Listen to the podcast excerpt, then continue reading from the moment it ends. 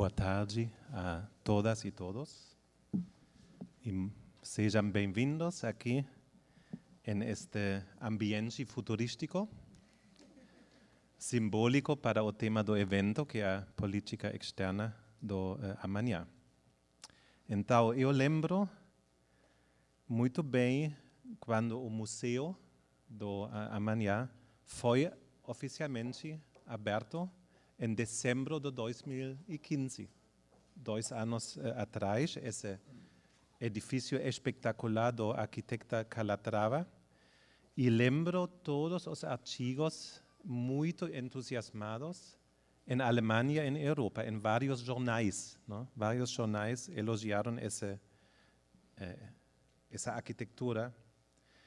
E realmente não teria pensado que um dia eh, íamos a ter um evento aqui no mesmo museu. Então, quero realmente dizer que é uma honra poder falar aqui e quero agradecer ao embaixador Fonseca do Conselho Curador do SEBRE e a sua equipe que fez eh, possível isso que hoje nos reunimos aqui no museu.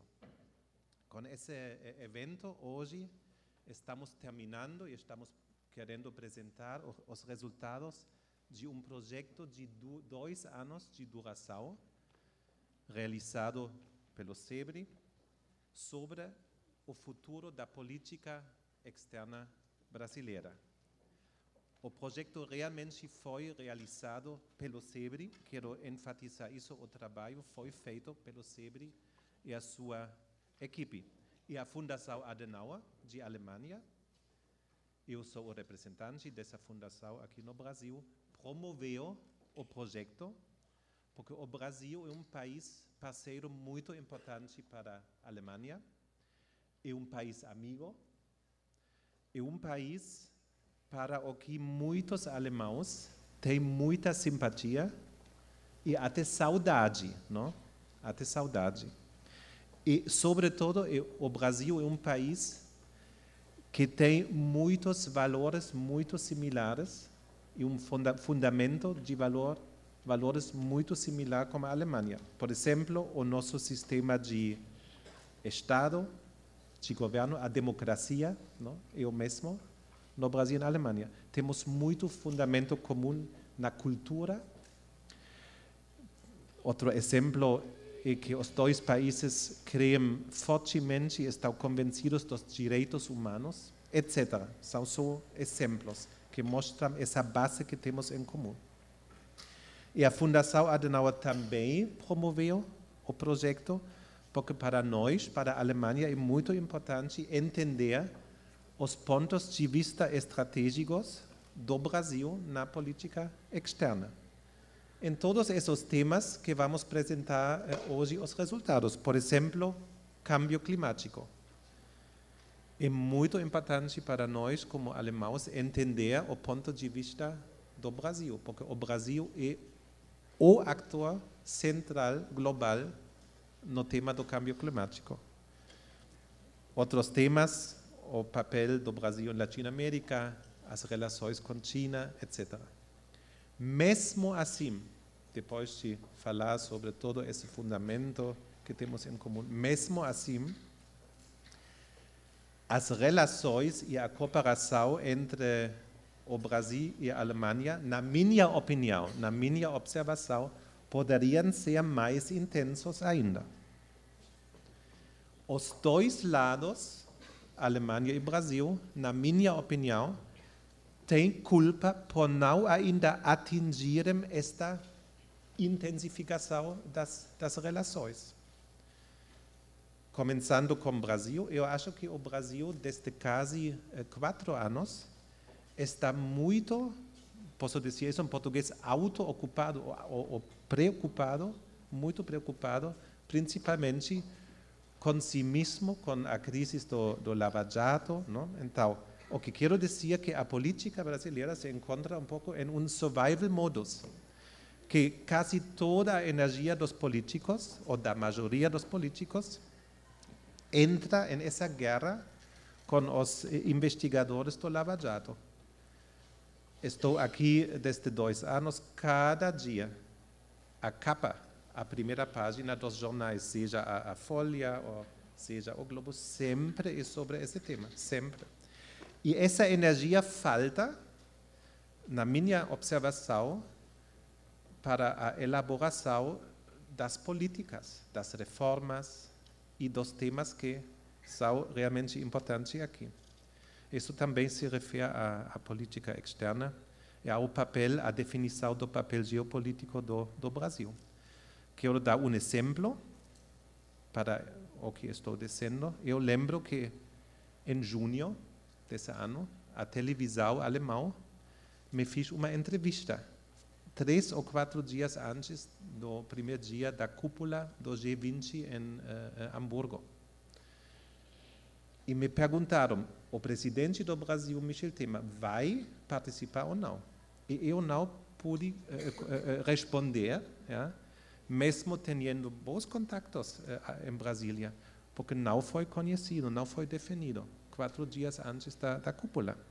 A isso me refiro com essa perda de energia. E ontem, Matias Spector, que está aí sentado, falou na, na Folha de São Paulo, em outro contexto, mas falou de má governança, de um sistema político não funcional, não vai essa direção. Mas eu disse, eu disse que essa falta de intensidade nas relações entre Brasil e Alemanha, que os dois lados têm culpa. Em Alemanha também tem culpa. A Alemanha principalmente está olhando outras regiões do mundo. Está olhando o Oriente Próximo, está olhando Sub-Sahara África pela crise dos eh, refugiados, está olhando Ásia pelo crescimento da, da economia. E a presença, a presença da política alemã aqui em Sudamérica, Latinoamérica, diminuiu significativamente se comparo com a situação 10, 15, 20 anos atrás. Então, eu acho que a Alemanha deveria não esquecer o Brasil como maior potência do continente. Isso seria pensado como muito a curto prazo. E por isso, junto com o embaixador Fonseca, decidimos começar em janeiro do ano 2018 um projeto para intensificar as relações entre Brasil e Alemanha. O motivo é o décimo aniversário da parceria estratégica, estratégische Partnerschaft entre a Alemanha e o Brasil, que foi fundada no ano 2008 e um décimo aniversário, uma boa oportunidade para fazer um balanço. E acho que o balanço, o resultado do balanço vai ser que ainda tem muito potencial para aumentar eh, a intensidade nessas relações. Basta agora falar sobre futuros projetos. Voltemos ao presente e à nossa conferência. Les desejo a todos uma boa tarde com palestras interessantes. Depois, um debate enriquecedor e entrego o pálpito, não? púlpito ao embaixador Fonseca. Muito obrigado.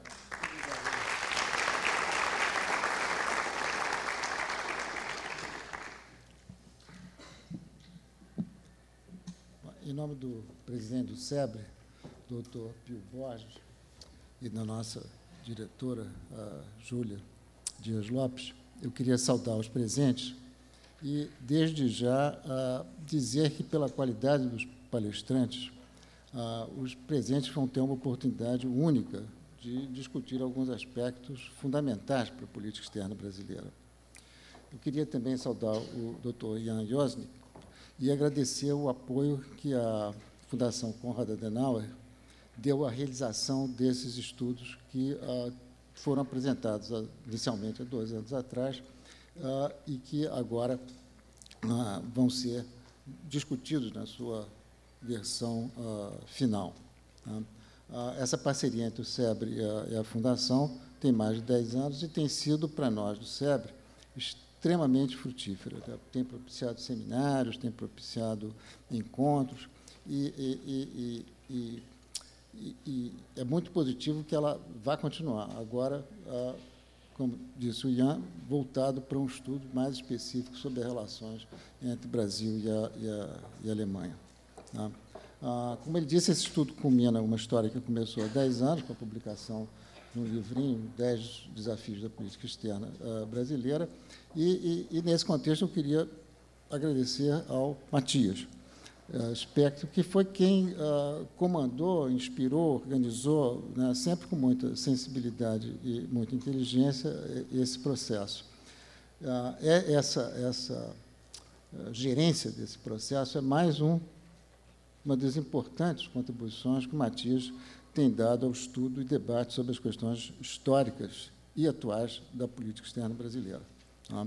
Agora, inclusive, ah, ele se lançando no, debate público com ah, suas colunas quinzenais, são sempre inovadoras, criativas e levam ao debate, contestáveis às vezes, muitas vezes, mas uh, positiva, porque eu acho que era uma das coisas que faltava. No Brasil, era um colunista especializado em política externa, e aí temos o Matias, é o, é o colunista de política externa hoje na, uh, nessa área. Né? E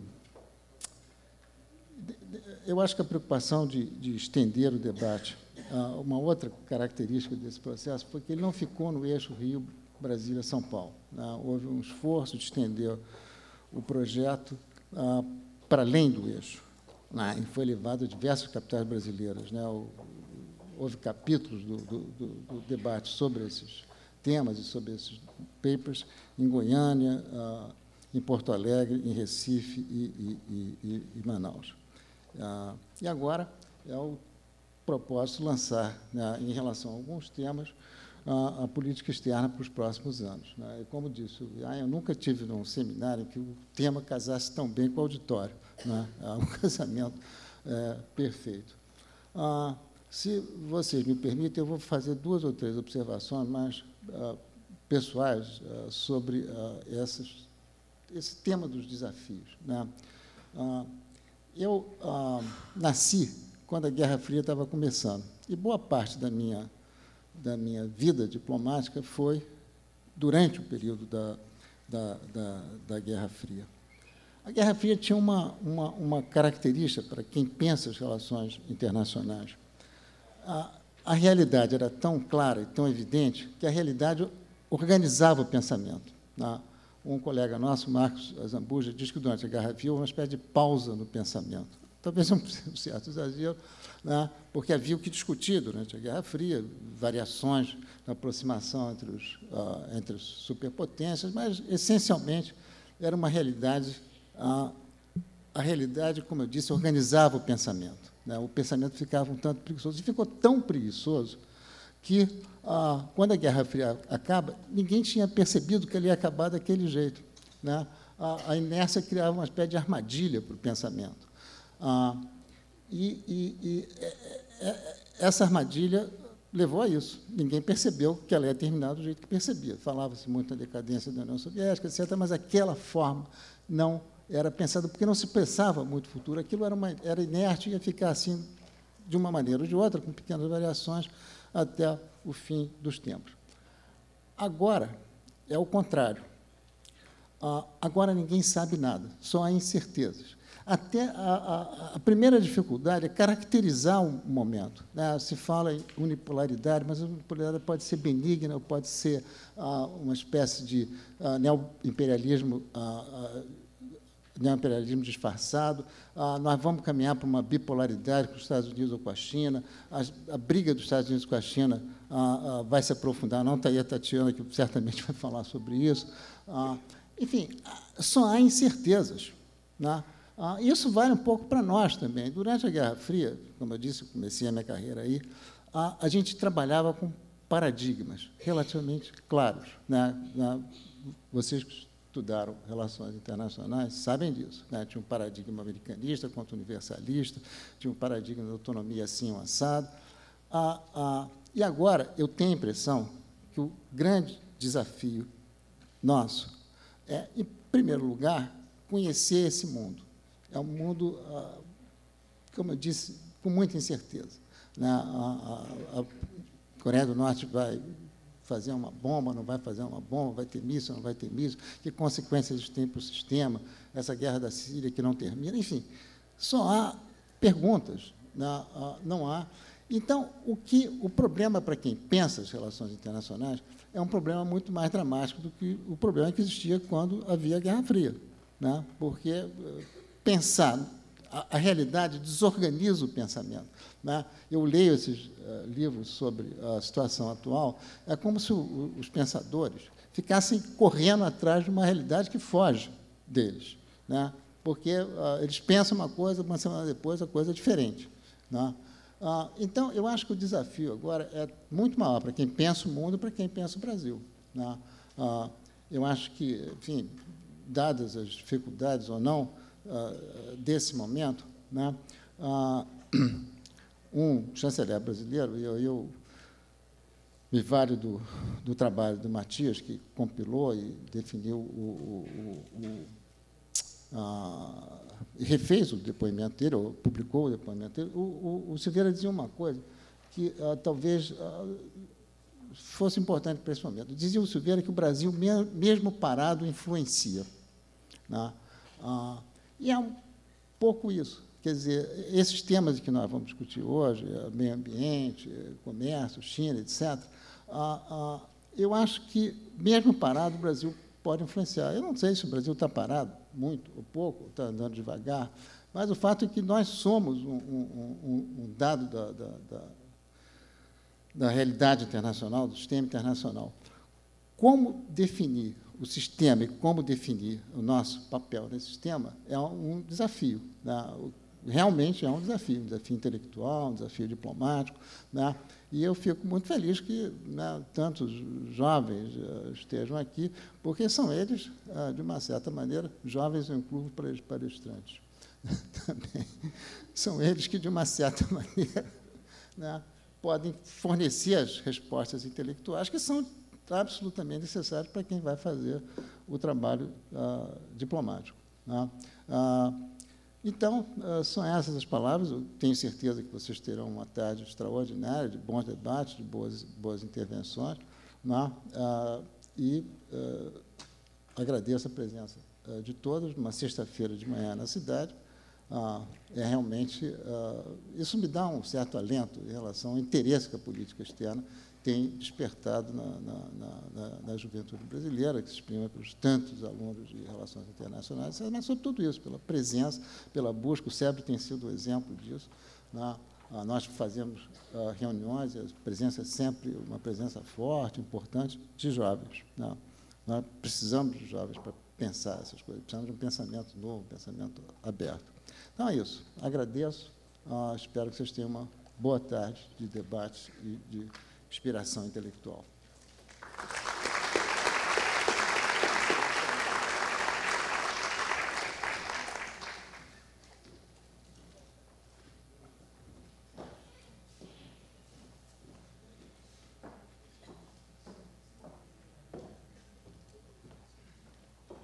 Boa tarde. Meu nome é Patrícia Campos Mello, você é a moderadora do evento. Estou super contente, como disse o Ian, que a gente vai ter um tempinho para tirar o foco do noticiário de quem foi preso hoje, ontem, amanhã e conseguir falar de política externa. Isso vai ser bastante saudável. E é, eu vou primeiro chamar é, aqui para o palco. Ah, primeiro eu queria agradecer a presença da diretora executiva do SEBRE, a Júlia Dias Leite, e queria chamar para o palco os palestrantes. É, cada um vai fazer uma apresentação de 7 a 10 minutos e depois a gente vai abrir para debate para vocês fazerem perguntas. É muito legal ter tanta gente no, num debate sobre política externa. Isso é, a gente ficou surpreso. É, bom, primeiro queria chamar Matias Spector,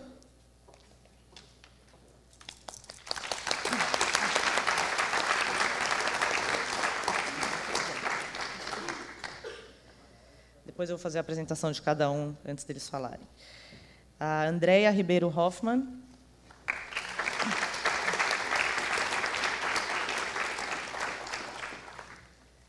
Tatiana Rosito.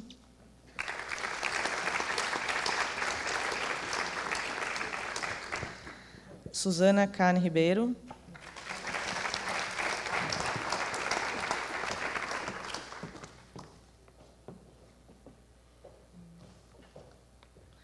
E o Eduardo Melo.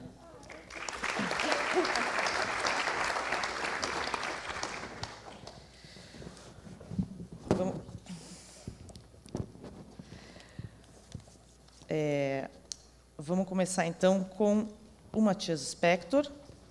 Só um minuto, gente. O Matias é professor adjunto de Relações Internacionais na FGV, doutor pela Universidade de Oxford, autor de vários livros muito legais, entre eles 18 Dias, Quando Lula e Fernando Henrique se uniram para conquistar o apoio de Bush, Kissinger e o Brasil, Azeredo da Silveira, um depoimento. E ele assina uma coluna semanal sobre política externa na Folha de São Paulo. Matias. Precisa de microfone?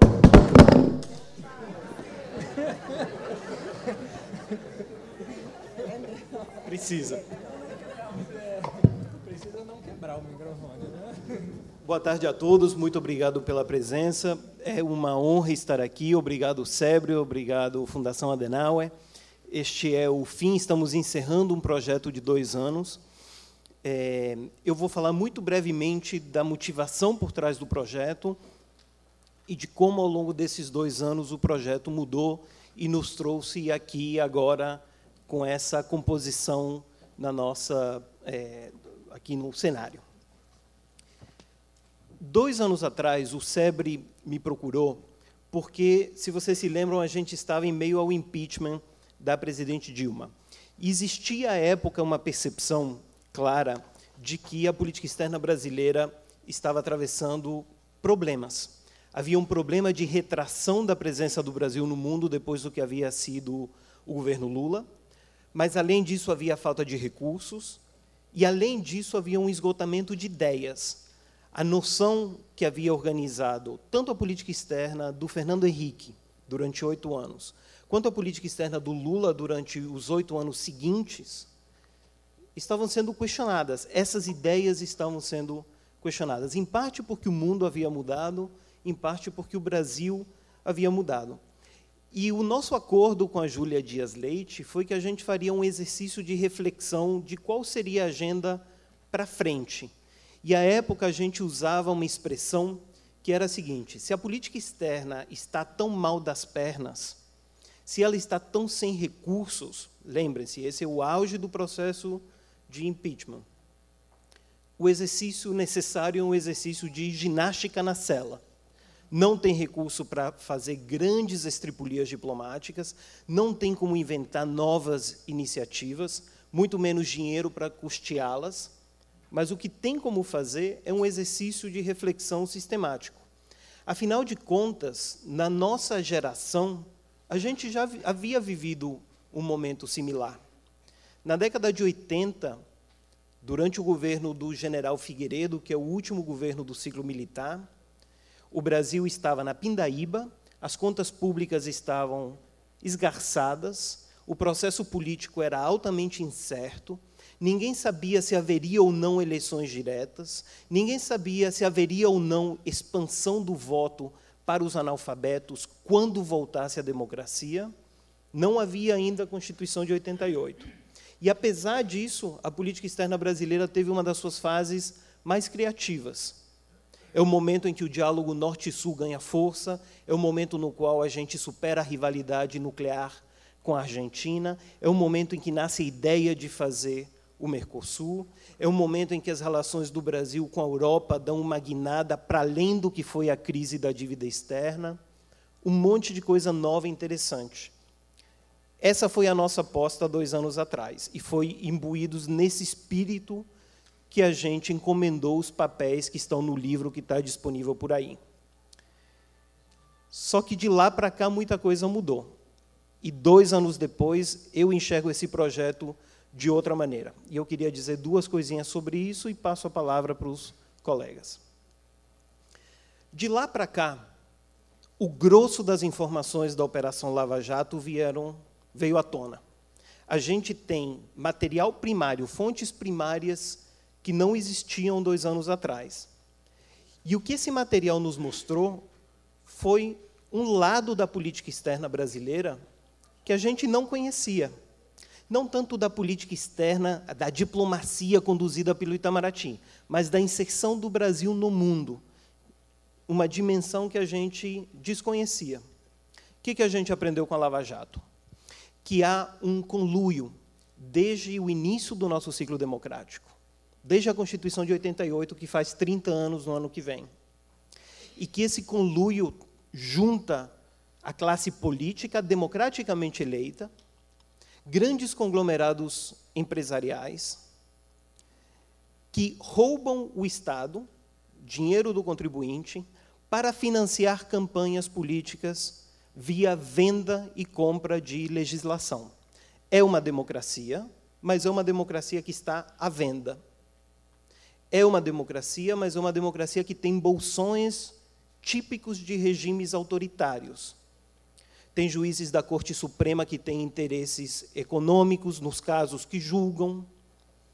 Nunca um, uma indicação do presidente da República em democracia para a Corte Suprema foi rejeitada. Nunca no nosso ciclo. A noção de accountability, a ideia de que quem ocupa cargo público responde pelo que faz, a instituições de controle duras, não vingou. As nossas instituições de controle são muitas. E houve muita melhoria. Poderes investigativos para a Polícia Federal, capacidade de denúncia do Ministério Público. Mas a Operação Lava Jato é exceção, não é a regra. A regra continua sendo a impunidade, tal qual ocorre num regime autoritário. O que, que as delações e as sentenças da Lava Jato mostraram? Que a economia política da corrupção brasileira é transnacional, não é nacional.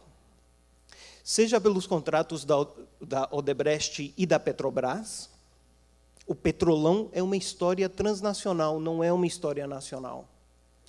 O escândalo do submarino nuclear é uma história transnacional, não é nacional. O único motivo pelo qual foi possível pegar o Youssef, dando início à Lava Jato, foi porque o Youssef havia sido um dos doleiros envolvidos no escândalo do Banestado, que é um caso transnacional, onde o Ministério Público norte-americano conseguiu entregar ao Ministério Público brasileiro informações sem as quais não teria Lava Jato. Sem a cooperação hoje do Ministério Público da Suíça e do Ministério Público da França, também não teria Lava Jato. Então, eu chego ao fim desses dois anos com uma ideia um pouco diferente da que eu tinha no início. É necessário, sem dúvida, fazer um exercício de reflexão. Não temos uma doutrina de política externa brasileira funcional. As ideias que circulam são ideias que têm 20, 30, 40 anos, que foram desenhadas para outro mundo e para outro Brasil. Mas, além desse exercício, que é de reflexão acadêmica, ou de quem pratica no dia a dia a política externa, mas é um exercício de reflexão conceitual, tem um exercício também de reflexão que é entender, de fato, com base nas novas evidências que a gente não conhecia, como é na prática que funciona a relação do Brasil com o mundo. E o que a gente descobriu nesses últimos anos é realmente pavoroso do ponto de vista moral e normativo, é enjoativo, mas ao mesmo tempo é fascinante. Quem estuda relações internacionais, ou história, ou ciências sociais, aqui terá nos próximos 10, 20, 30 anos de carreira uma oportunidade brutal de operar as relações internacionais de um Brasil que agora é um pouco mais transparente. Agora a gente sabe como é que funcionam essas dinâmicas de uma maneira que a gente simplesmente não imaginava dois anos atrás. E meu palpite é que hoje a gente também não imagina as coisas que a gente saberá daqui a dois anos, porque, afinal de contas, essas revelações continuam avançando. A cooperação que o Ministério Público estabeleceu com ministérios públicos é, estrangeiros está no início, não está no fim. Mesmo que a classe política consiga reduzir a velocidade da Lava Jato e até mesmo revertê-la, e como o noticiário mostra, a classe política está empenhada com força em garantir que seja esse o resultado, a caixa de Pandora foi aberta. E a gente já sabe o caminho das pedras. Então, eu queria encerrar essa minha brevíssima introdução, introdução dizendo que o nosso livrinho identifica áreas-chave que precisam de tratamento conceitual na política externa brasileira.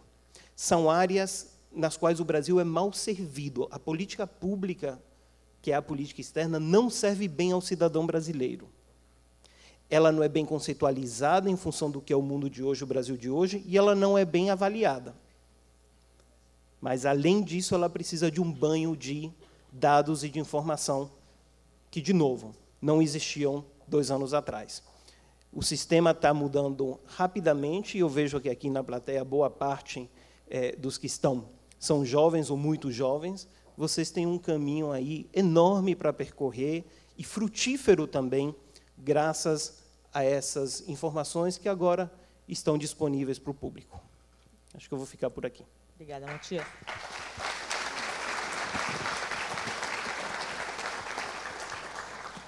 Agora eu queria é, dar a palavra à professora Andréa Ribeiro Hoffman, que ela vai falar sobre o Brasil na América Latina e as consequências da crise da Venezuela para o país. A Andréia é professora adjunta no Instituto de Relações Internacionais da PUC-Rio, foi professora visitante na Universidade Livre de Berlim, Universidade de Erfurt e London School of Economics. Pesquisa e publica sobre legitimidade e democracia na política internacional, organizações internacionais e integração regional na América Latina e Europa, entre outros. Andréia. Obrigada.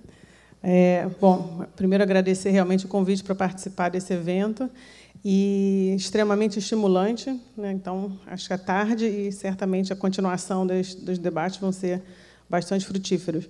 É, o tema que me foi pedido falar foi justamente o Brasil na América Latina e as consequências da crise da Venezuela para o país. Então, eu pensei, né, dado na né, introdução de uns 7 a 10 minutos, em fazer três pontos. Primeiro, a pensar um pouquinho, voltar atrás, ao invés de perguntar já o Brasil na América Latina, perguntar quem é a região onde o Brasil está, vamos dizer assim, no seu arredor, né, fora o mundo como um todo. Depois, é, é, questionar um pouco o que é a crise da Venezuela, né, o que é crise, o que, na verdade, é só continuidade. E, por fim, algumas reflexões para introduzir realmente sobre o papel do Brasil nessa região e, e com esse país. Ah, sobre a questão da região, ah, um, um, ponto que eu acho que é essencial é que o nosso arredor, vamos dizer assim, ao longo da, da história, e certamente da história recente, mudou muito rápido.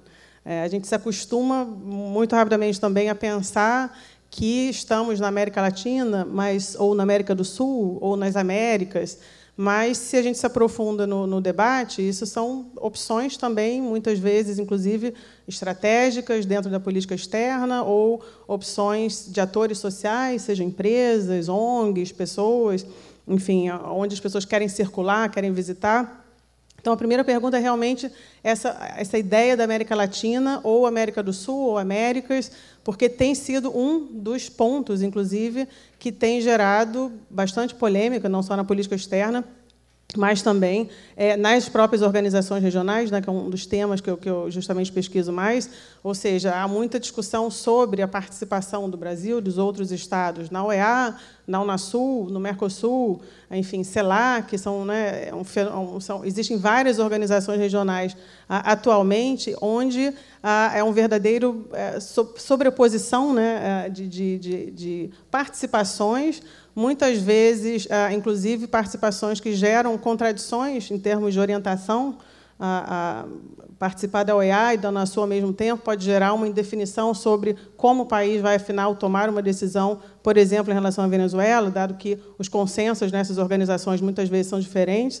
Então, a, a ideia de qual é a nossa região, eu acho que é o primeiro ponto, e, e sobretudo, num contexto onde é, com a mudança né, de governo, saindo do governo dos anos de governo PT, onde a América do Sul foi ah, também ah, escolhida né, como um foco, ah, onde se abre novamente a questão. Então, todo o investimento feito na região América do Sul, com a própria criação da, da, da Unasul, é, ela perdura, né, essa mudança de governo, essa mudança de contexto, ah, e também outros fatores, como no caso o próprio a conjuntura nas Américas, né, a mudança ah, de orientação do, do, próprio posicionamento dos Estados Unidos em relação ao EA, né, um, um, certo desinteresse também por parte dos Estados Unidos né, nessa nessa região Américas. Né, em algum momento houve a ideia né, das Américas, na época da ALCA. Hoje em dia não há mais esse espaço Américas como um todo, o que organizações tais como a OEA sofrem.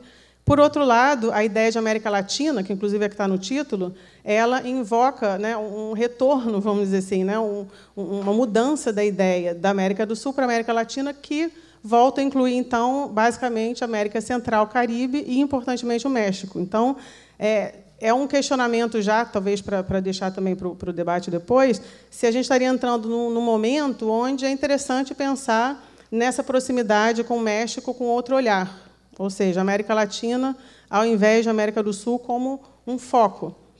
Ah, porque, novamente, quando se começa a, a, a falar sobre a região, é, rapidamente se esquece que existem outros países. Então, será que é um retorno do interesse né, a respeito da América Central, México e, e eventualmente, inclusive, Caribe também, que podemos falar depois, também vive um, um contexto diferente ah, nessas mudanças globais.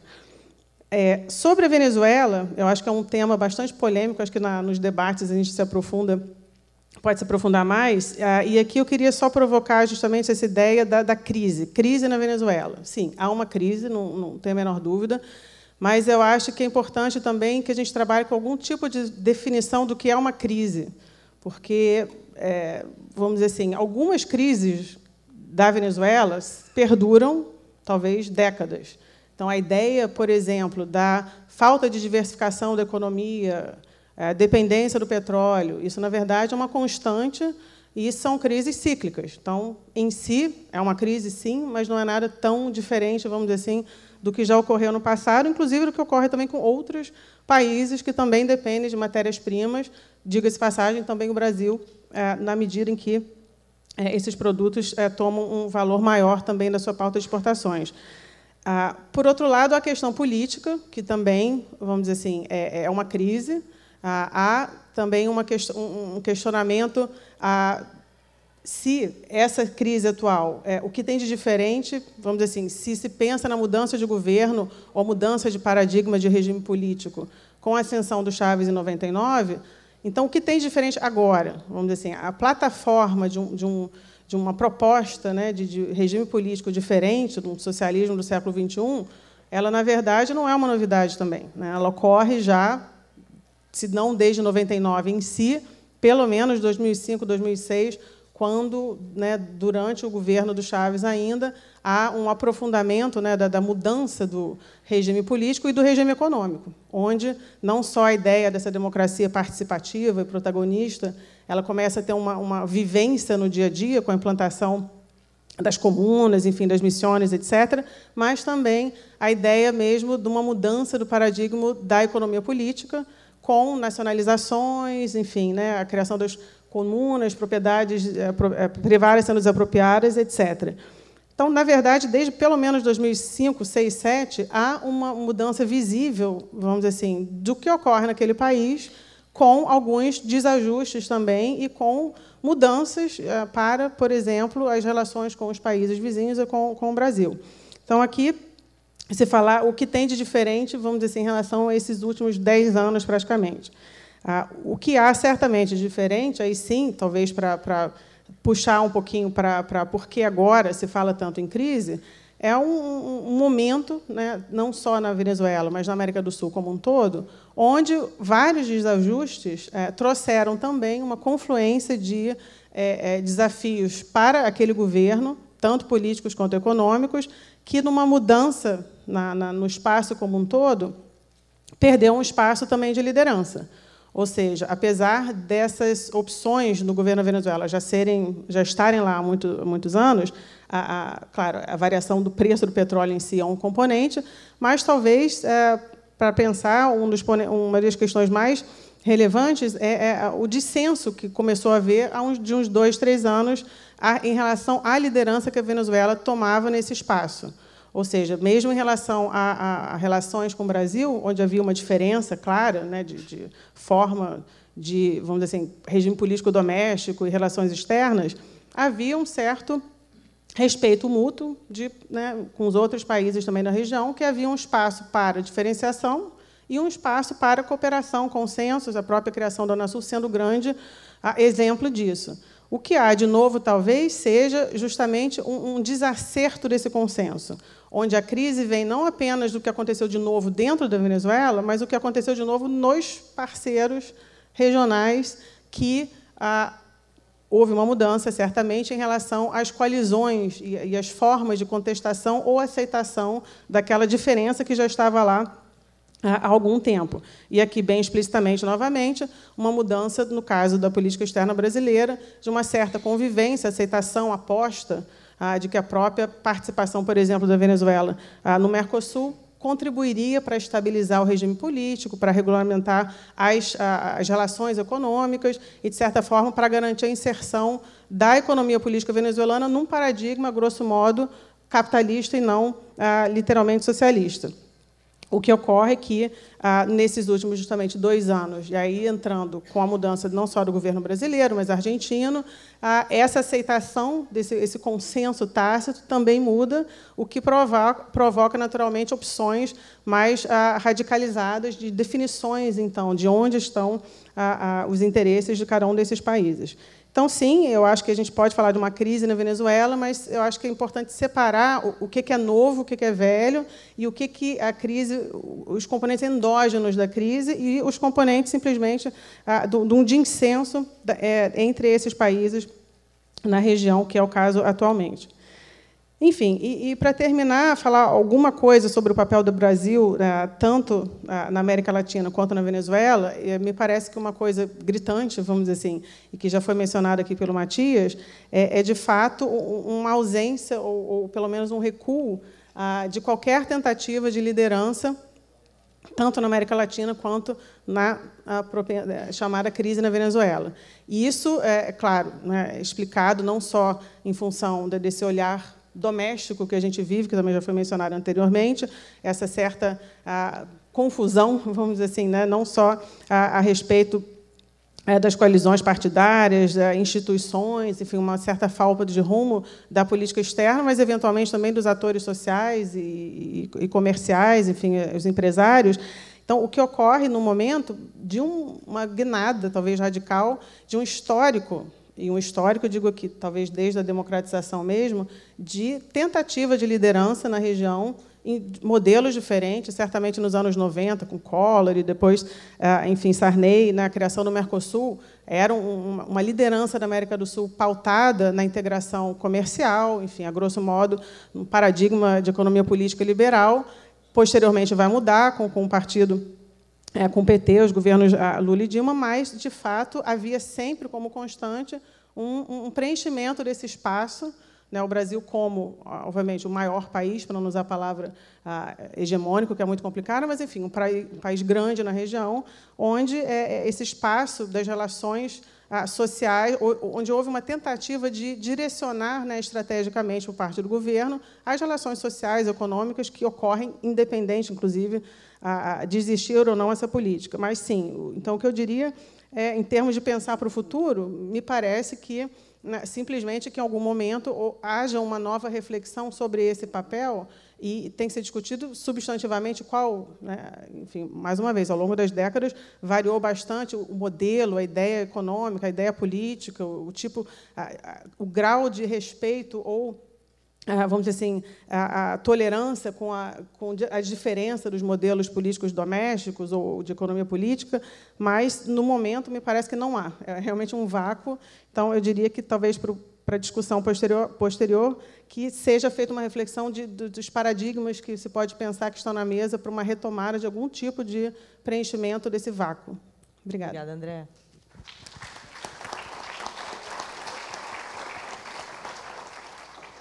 Agora eu queria chamar Tatiana Rosito, que vai falar sobre perspectivas sobre a relação Brasil-China. Tatiana Rosito é diplomata e economista. Ela serviu mais de oito anos na Ásia, cinco dos quais na Embaixada do Brasil em Pequim, em que foi ministra conselheira. Atualmente, ela é representante-chefe da Petrobras na China e gerente-geral de desenvolvimento de negócios na Ásia. Foi secretária executiva da CAMEX e assessora especial dos ministros da Fazenda e do Planejamento. Tatiana.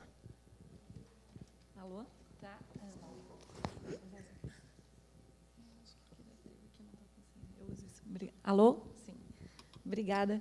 É, obrigada, Patrícia. Em primeiro lugar, queria agradecer o SEBRE, a, a Júlia, e, e, em nome, agradecer a Júlia, em nome do SEBRE, por esse convite.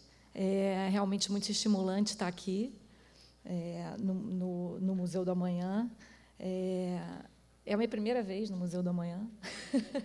eu tenho que confessar, porque sempre tem tanta gente na fila, então hoje eu ganhei uns free pass.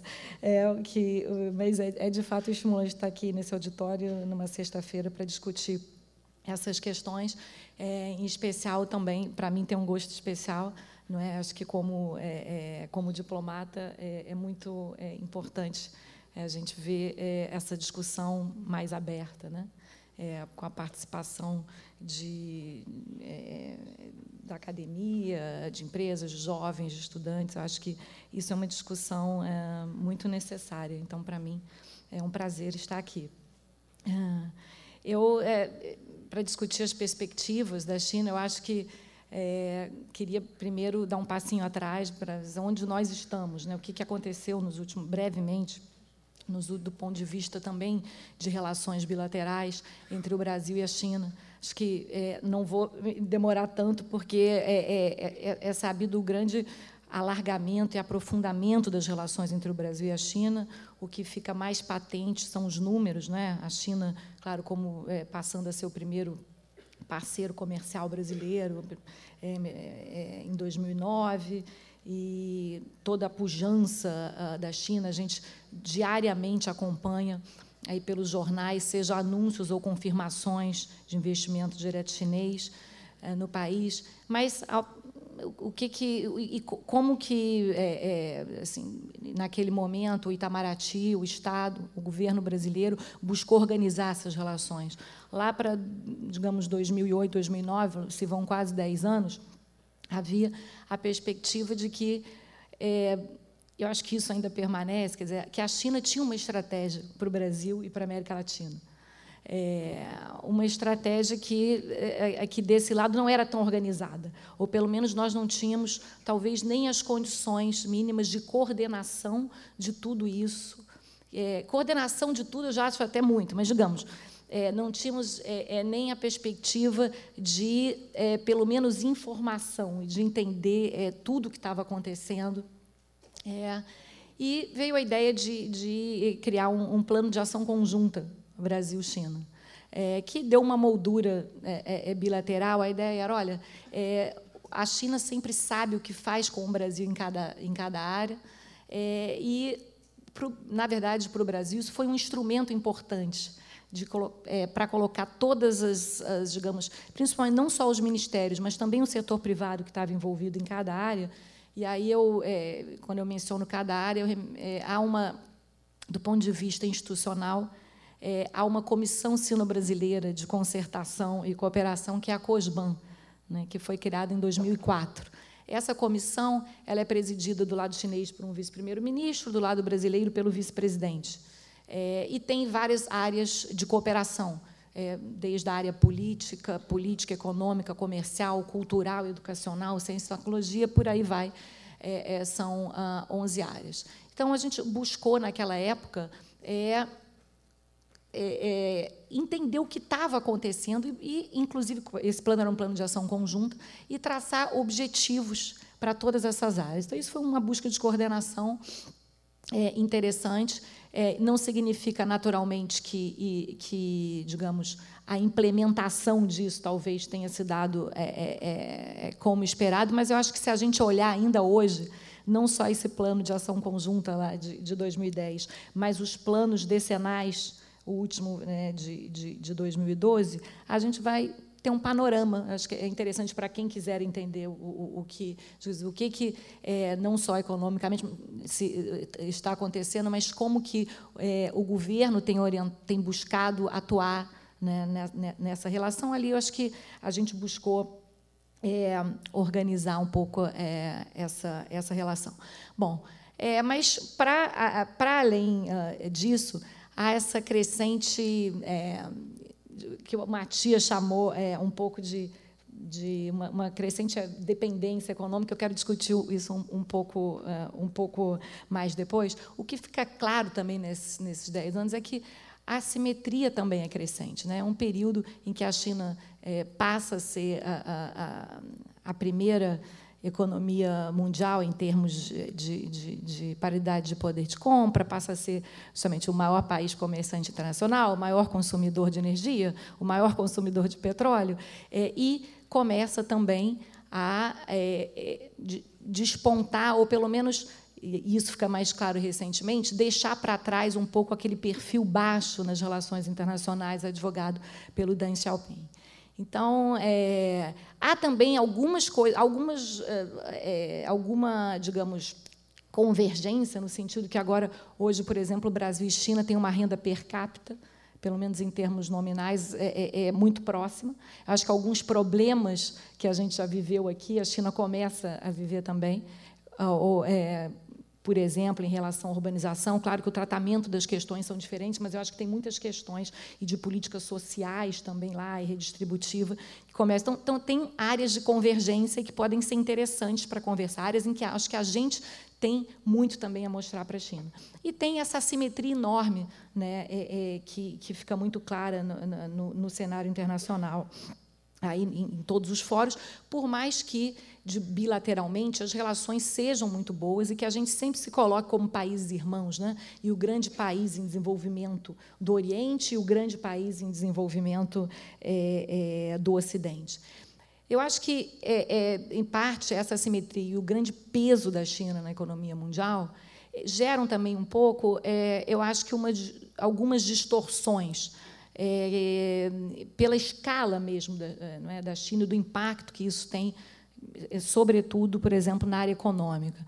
Então, é, a gente começa, talvez, a é, é, atribuir não é, à China questões que decorrem, na verdade, de estratégias brasileiras de política, estratégias de desenvolvimento, de política econômica.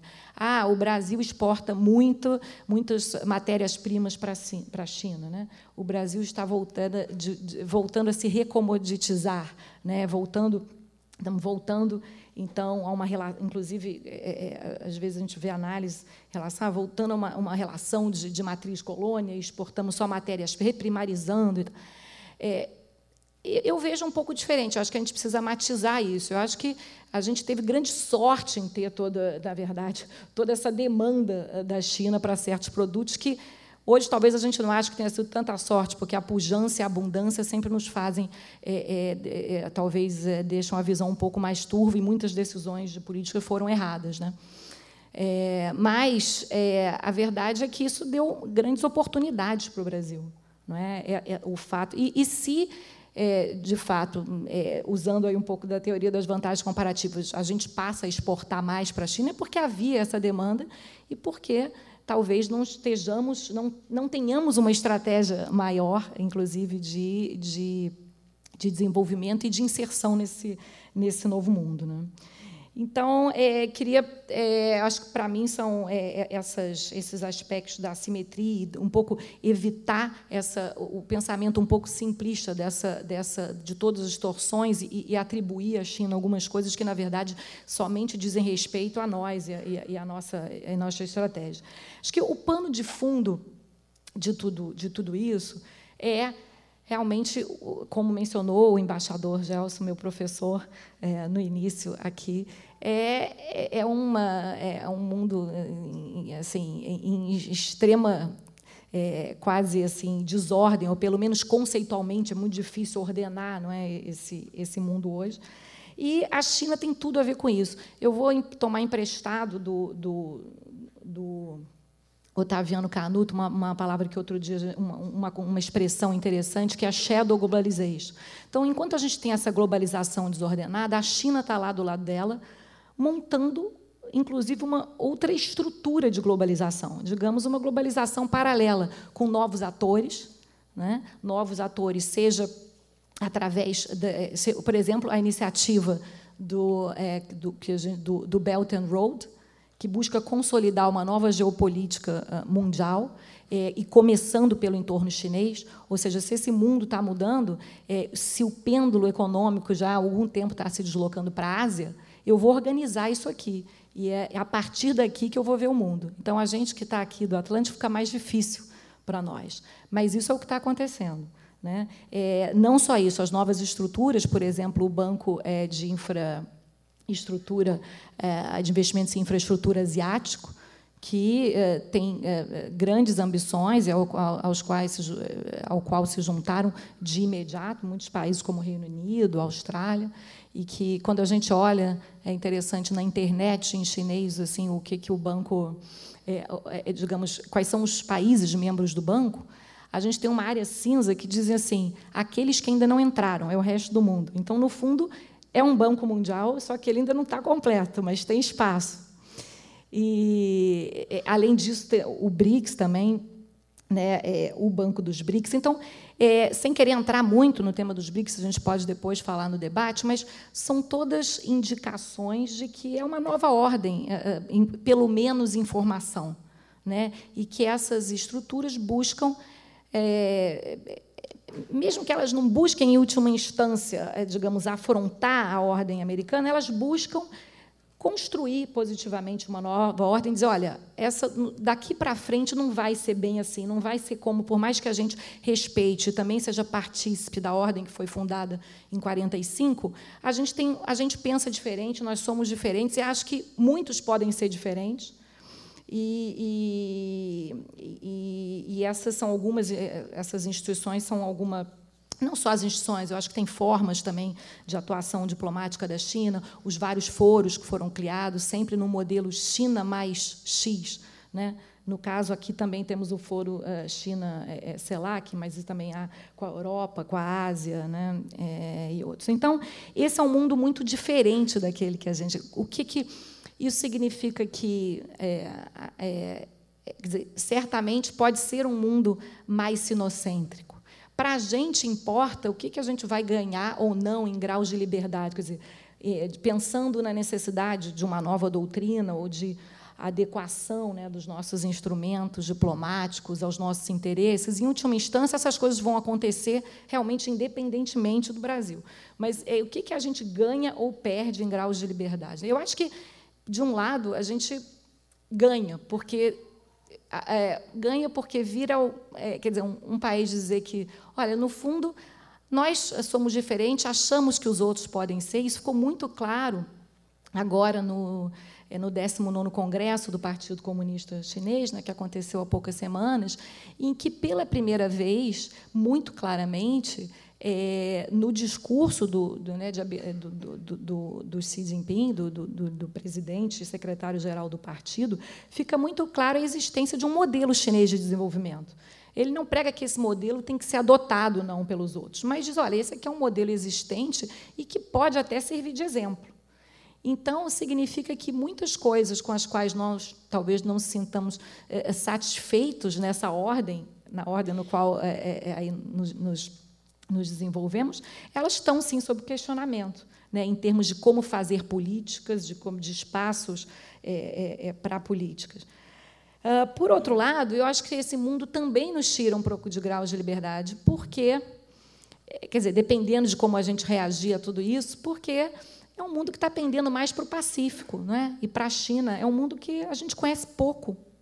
A gente conhece muito pouco. Não há é, é, é, quer dizer, uma grande tradição, e aí eu não digo nem só né, no, no, no, Ministério das Relações Exteriores, que, claro, que, que institucionalmente né, tem as, todas as áreas dedicadas, eu até devo dizer que, em anos recentes, ainda desde o governo anterior, há um esforço crescente de formação de diplomatas, sobretudo que, inclusive, de ensino de mandarim. Eu acho que isso é uma coisa, é uma semente que começou e que hoje a gente já, já pode ver.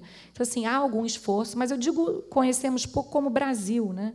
quando a gente é, é, é, eu quer dizer não temos tantas escolas de, de, estudos orientais e tradição é muito diferente né, do que a gente encontra na, na, na China a gente encontra muita gente é, seja dos Estados Unidos, da Europa, né, que vieram de escolas de estudos orientais, que são especialistas em estudos orientais. Então, então isso tudo para a gente é muito novo e é um grande handicap. A gente não pode deixar. Então, a gente tem que fazer um esforço além é, né, do, do, do, é, é, é, do normal para entrar nesse mundo. Fora a questão do esforço mesmo de é, de corrigir certos desequilíbrios aí que têm estado por trás de problemas econômicos, de, de, de, da queda da nossa produtividade. Né? Nós não podemos imputar à China questões que, na verdade, dizem é, é, é respeito a, a, nossas próprias deficiências. Desculpa, eu vou te interromper só um pouquinho, só porque a gente está com um tempo mais tá, ou menos vou contado, concluir. só para você. E aí a gente depois você pode falar mais durante o debate. Obrigada. Eu estava indo para o último ponto, que é então, bom, para onde ir, né? É, eu acho que tem é, é, um business, um caminho do business as usual. Eu acho que está claro que não é, é, é, esse caminho não é muito é, para esse mundo em transição, ele não é suficiente, né? Eu acho que o caminho e aí voltando à questão da, da dependência que eu tinha mencionado, tem pensado bastante sobre isso. quer dizer, o caminho de desarmar uma dependência pode passar, sim, por um aprofundamento. É, por um aprof... Eu acho que ele só pode passar por um aprofundamento das relações, mas de uma forma que passe pelo nosso próprio prisma, de a gente rever muitos uh, dos instrumentos. E eu queria concluir para dizer que no próprio SEBRE é, a gente é, é, é criou não é, a, a Aí o presidente Pio Borges e a Júlia me convidaram para coordenar um grupo de análise permanente sobre China, que já tem já, já foram realizadas algumas é, sessões e é um esforço, apenas um é, é, grão no, no, no, esforço enorme que a gente precisa fazer para aumentar a reflexão sobre isso e contribuir né, é, pro, com ideias para o país, para as empresas, para o governo. E, e é isso, eu fico por aqui. Obrigada.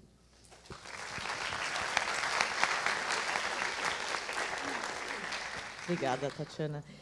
É, agora eu queria é, abrir para a professora Suzana Can Ribeiro, que ela vai falar sobre articulações internacionais para lidar com o problema da mudança climática. Suzana Can Ribeiro é professora associada e coordenadora executiva do projeto Fundo Verde da UFRJ, é vice-presidente do Painel Brasileiro de Mudanças Climáticas e membro do Conselho do Plano Diretor UFRJ. Suas principais áreas de atuação são planejamento de transporte, mobilidade sustentável, energia renovável, mudança climática e cidades e meio ambiente. Suzane. Obrigada. É, obrigada uh, ao, a, a, a Júlia, ao SEBRE, ao convite para estar aqui hoje de tarde. É, como a Patrícia mencionou, a minha área não é exatamente relações internacionais, porém, ah, durante né, a minha vida profissional, eu tive muito próxima por conta da questão de mudança climática. Né? Então, tive muito próxima em vários, ah, em vários trilhos que se dá a discussão climática no mundo. Né? Dado que a questão ah, do aquecimento global é uma questão do planeta, né, do mundo, evidentemente isso passa por uma grande né, eh, relação entre os países, entre nações, ah, uma negociação complexa, difícil, onde a gente acaba tendo outros ah, arranjos de países. Né? Você tem outros grupos, são os países insulares, você tem os países do BASIC, que são ah, é Brasil, África do Sul, ah, Índia e China. Você tem é, grupos que vão se formando muitas vezes em algumas convenções específicas. Né? E o Brasil, nesse cenário, ele começou muito bem. Né? A, na realidade, a discussão climática começa, né, tem um marco né, quando a gente tem aqui no Rio de Janeiro a ECO 92.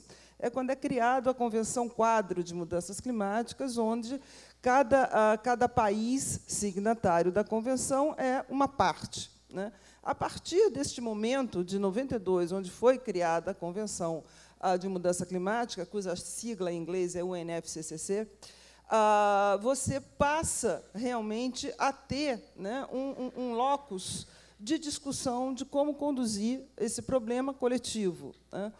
É, essa, essa convenção quadro ela foi criada na ECO 92, tendo como base ah, uma outra entidade, também internacional, que é o IPCC, que é o Painel Intergovernamental de Mudança Climática, que subsidia né, os negociadores.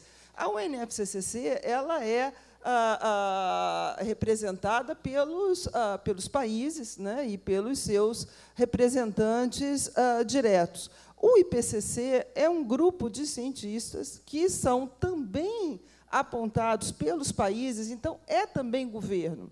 Né? De certa forma, apesar de haver uma grande liberdade de você escrever, ah, você, cada um de nós está no IPCC, eu faço parte ah, já há algum, alguns anos ah, desses relatórios, que têm uma periodicidade aí, ah, demoram cerca de cinco, seis, às vezes até sete anos para ficarem prontos, e a gente já está na discussão do sexto relatório né, do IPCC. Mas o primeiro relatório né, foi o que deu uma série de informações científicas. E eu derrubo tudo aqui. É, Uh, para que uh, fosse criada a Convenção Quadro né, de Mudanças Climáticas. Essa convenção ela se reúne anualmente, né, que são as COPs, né, que uh, e a gente já está na 23 terceira, que foi realizada recentemente em Bonn, onde, voltando a falar de Brasil, ele teve um protagonismo muito grande nas iniciais, não só na criação, como ah, desde a COP3, que foi a de Quioto, onde foi né, desenhado ah, o protocolo de Quioto, baseado muito numa, numa, proposta que foi feita pelo Brasil. Então, o Brasil ele teve ah, ah realmente um, um, papel muito importante ao longo né, dessas décadas de negociação. Porém, me, me, é até, de certa forma, surpreendente que há uma, uma, uma determinada continuidade. Né? Ah, enquanto que nos outros ministérios, ah, né, no, no, na esplanada dos ministérios, você tem trocas e mais trocas né, das equipes, de ministros, etc., ah, bem ou mal, o Itamaraty segue ali né, com o seu plano de carreira, você tem uma continuidade. Então, você que é essencial, porque você não pode ter uma mudança numa negociação que dura 10, 15, já, essa, inclusive, dura 20 anos. Então, é importante, de fato, você ter essa continuidade, e até que, ah, nesse ponto, o Brasil está ah, realmente ah, mantendo né, a, sua, a, sua, a sua linha, com mais ou menos brilhantismo, mas está ah, seguindo uma, uma mesma direção. O grande problema que eu vejo é que, para você ter uma, uma negociação eficiente no campo da diplomacia, ou política externa ah, ah, também né, ah, eficaz, é fundamental que você saiba internamente o que você quer. Porque como é que você vai eh, eh, defender, sejam as, suas, as empresas, os governos, ah, algo né, com, no, no, no, mundo, né, num palco, no cenário global, se internamente a gente não tem uma estratégia? Né? Então, ah, é uma questão que me parece ah, quase que óbvia. Né? Então, quando a gente vai para a questão climática, ah, que é né, a, minha área, eu vejo a gente perder um mundo de oportunidades. Porque, para o Brasil, a questão associada a um mundo de menor emissão de carbono, a um mundo mais baixo carbono, esse tipo de desenvolvimento, a gente só tem vantagens. Né? seja por conta do nosso tamanho, insolação, biodiversidade, enfim, nós temos milhões de oportunidades, desde que essas fizessem parte de algum tipo de planejamento, porque nada acontece ah, ah, ah, de repente. Você tem que investir, você tem que investir em ciência, você tem que investir em tecnologia, em inovação, para poder realmente ter um papel de destaque nesse cenário e que a gente vai perdendo. Até etanol, né, o álcool, que nós éramos líderes, não somos mais. Né? E num mundo onde a gente está discutindo a necessidade de migrar dos combustíveis fósseis para outras formas né, de energia, a gente vai perdendo a, a, a liderança. Ah, e, recentemente, também, eu tive num evento da FAO, né, que é a, de a agricultura, organização, em português, Organização de Alimentos e Agricultura, Floresta. É, porque tá, FAO, Organização Alimentos e, e, e, e Florestas. Ah, e a discussão toda né, que estava tendo lá era sobre a questão ah, de produtos florestais, de biomateriais. E o Brasil não tem nenhuma estratégia em relação a isso.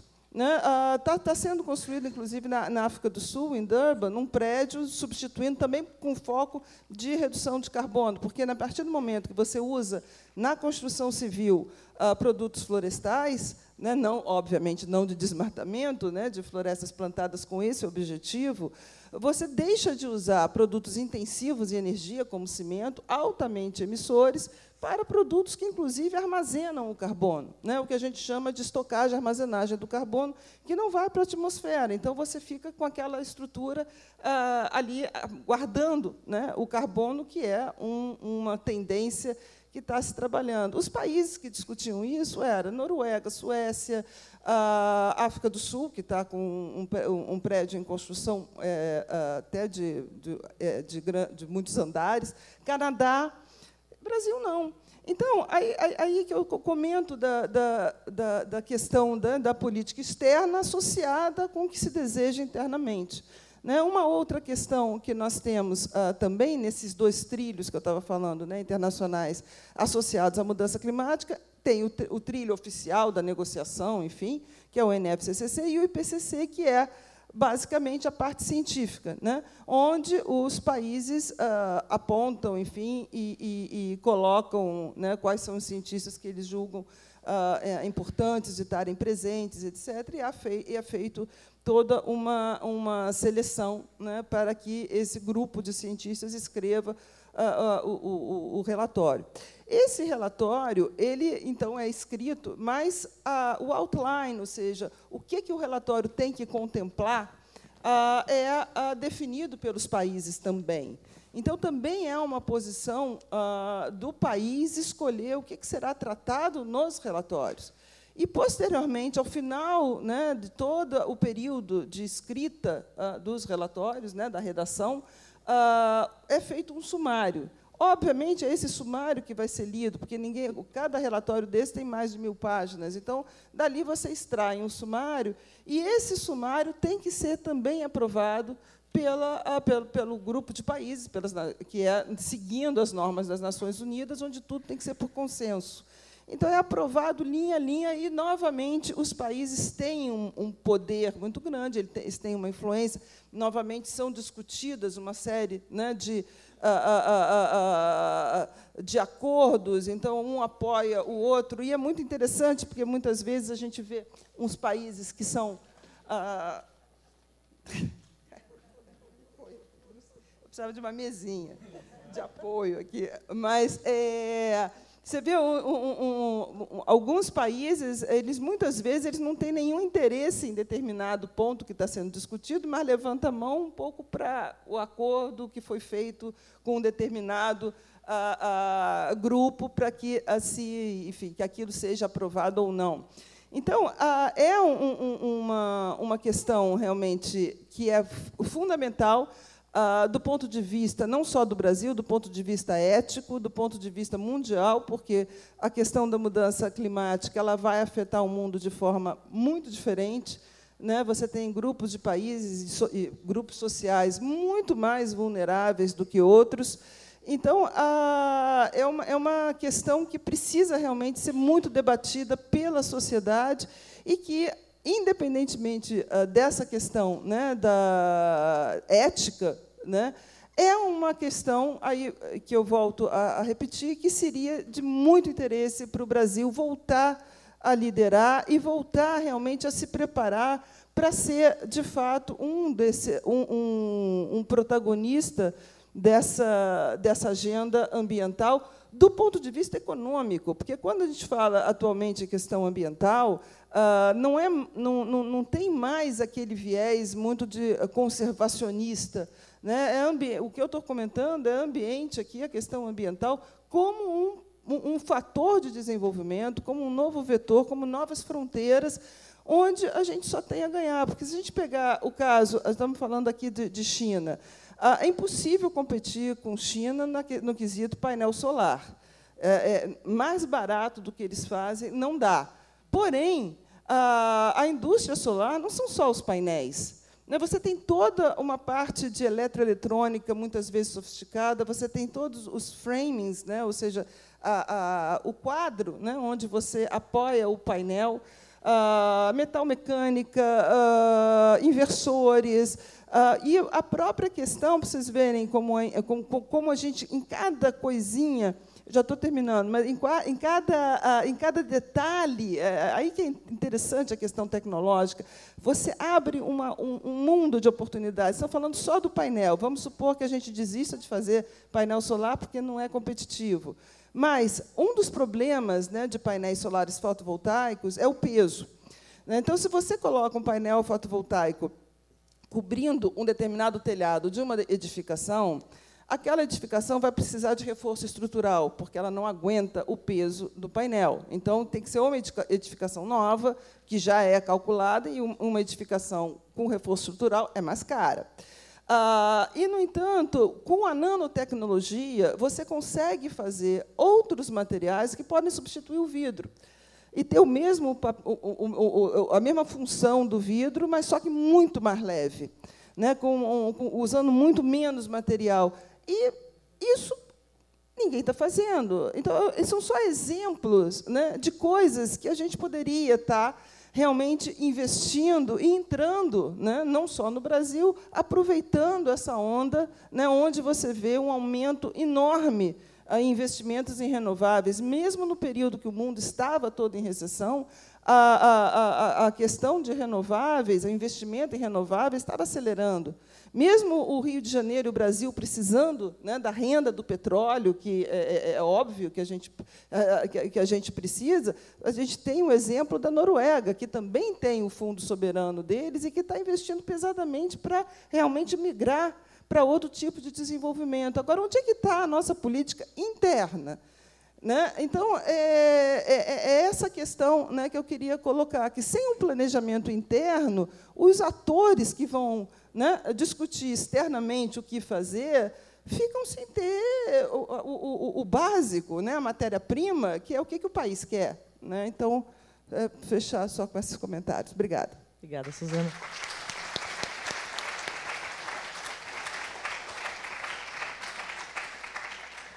Agora eu queria é, abrir para o Eduardo Mello, que vai falar sobre a política externa com foco em resultados. Eduardo Mello é professor adjunto na Fundação Getúlio Vargas.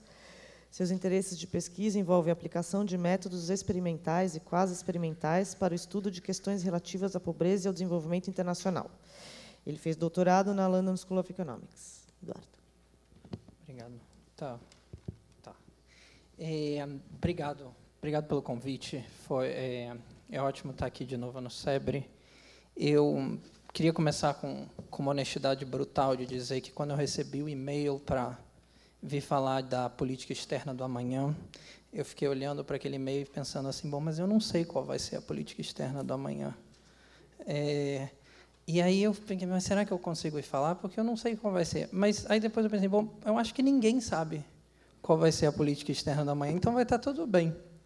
É, e, e, então eu comecei a pensar e pensar, bom, mas qualquer que seja a política externa, a diretriz de política externa que vencer em 2018, se ela tiver mais ênfase em meio ambiente, mais ênfase em, em comércio com a China, ou menos, ou o que quer que seja, qualquer que seja essa a, a, a política que vencer em 2018, ela vai ter que lidar com um problema fundamental que é o problema da falta de, de, de recursos, o problema da falta de dinheiro. É, se o teto de gastos que foi aprovado é, há pouco é, for levado a sério, nos próximos 10 anos, o governo federal vai gastar 25% menos em termos de proporção do PIB. Isso vai levar o orçamento federal para níveis próximos do ano 2000. E nós, nós estamos entrando em 2017, isso é daqui a 10 anos. Então, os próximos 10 anos, se não houver um grande salto de crescimento econômico, os próximos 10, 10 anos serão um período, um período de constante redução dos recursos disponíveis para se fazer política externa ou para se fazer políticas públicas de uma forma geral. Eu tenho para mim, a impressão de que áreas como educação e saúde vão sugar muito mais recursos do que política externa. Então, é, aqueles de vocês, por exemplo, que pensam em fazer concurso para o Itamaraty, ou aqueles que já estão no Itamaraty, é, eu imagino que vocês vão iniciar sua carreira, vão continuar sua carreira em um período de vacas magras. Tá? É, então, qualquer tipo, qualquer decisão de política externa tem que ser pensada é, dentro desse contexto. E a proposta simples que eu queria deixar aqui para ser discutida é que o, todas essas agências de política externa é, elas poderiam mitigar esse problema adotando uma agenda radical de avaliação de impacto de, dos seus gastos e, portanto, de otimização dos poucos recursos que vão existir disponíveis. Como isso se faz? Isso é, é, uma, é uma atividade que está cada vez mais disseminada, tanto na iniciativa, na, na iniciativa privada, mas mais no setor público em outros países. Eu fiz uma pesquisa rápida é, antes de vir para cá e vi, por exemplo, que o Ministério das Relações Exteriores da Holanda, desde 1977, tem uma unidade de avaliação de políticas públicas, na qual cada centavo gasto em política externa tem que ser avaliado em função de um objetivo pré-determinado. Isso é, é um exercício feito todo ano. Desde 2012, o Departamento de Estado americano tem uma unidade similar e publica regularmente uma, um calhamaço de mais de 100 páginas que é a política de avaliação de impacto do Ministério. O FCO, que é o Ministério do Exterior Britânico, e o DFID, que é a Agência de Desenvolvimento Internacional daquele país, também tem que fazer isso, normalmente com é, a contratação de especialistas externos. Né? No que, que consiste essa avaliação de impacto? Basicamente, existem, existe um, uma, um, um conjunto de técnicas, né? uma caixa de ferramentas que o especialista em avaliação de impacto sempre tem junto consigo quando ele vai pensar é, em avaliar uma política. Ele precisa de objetivos claros, de preferência mensuráveis, que aquela política precisa atingir.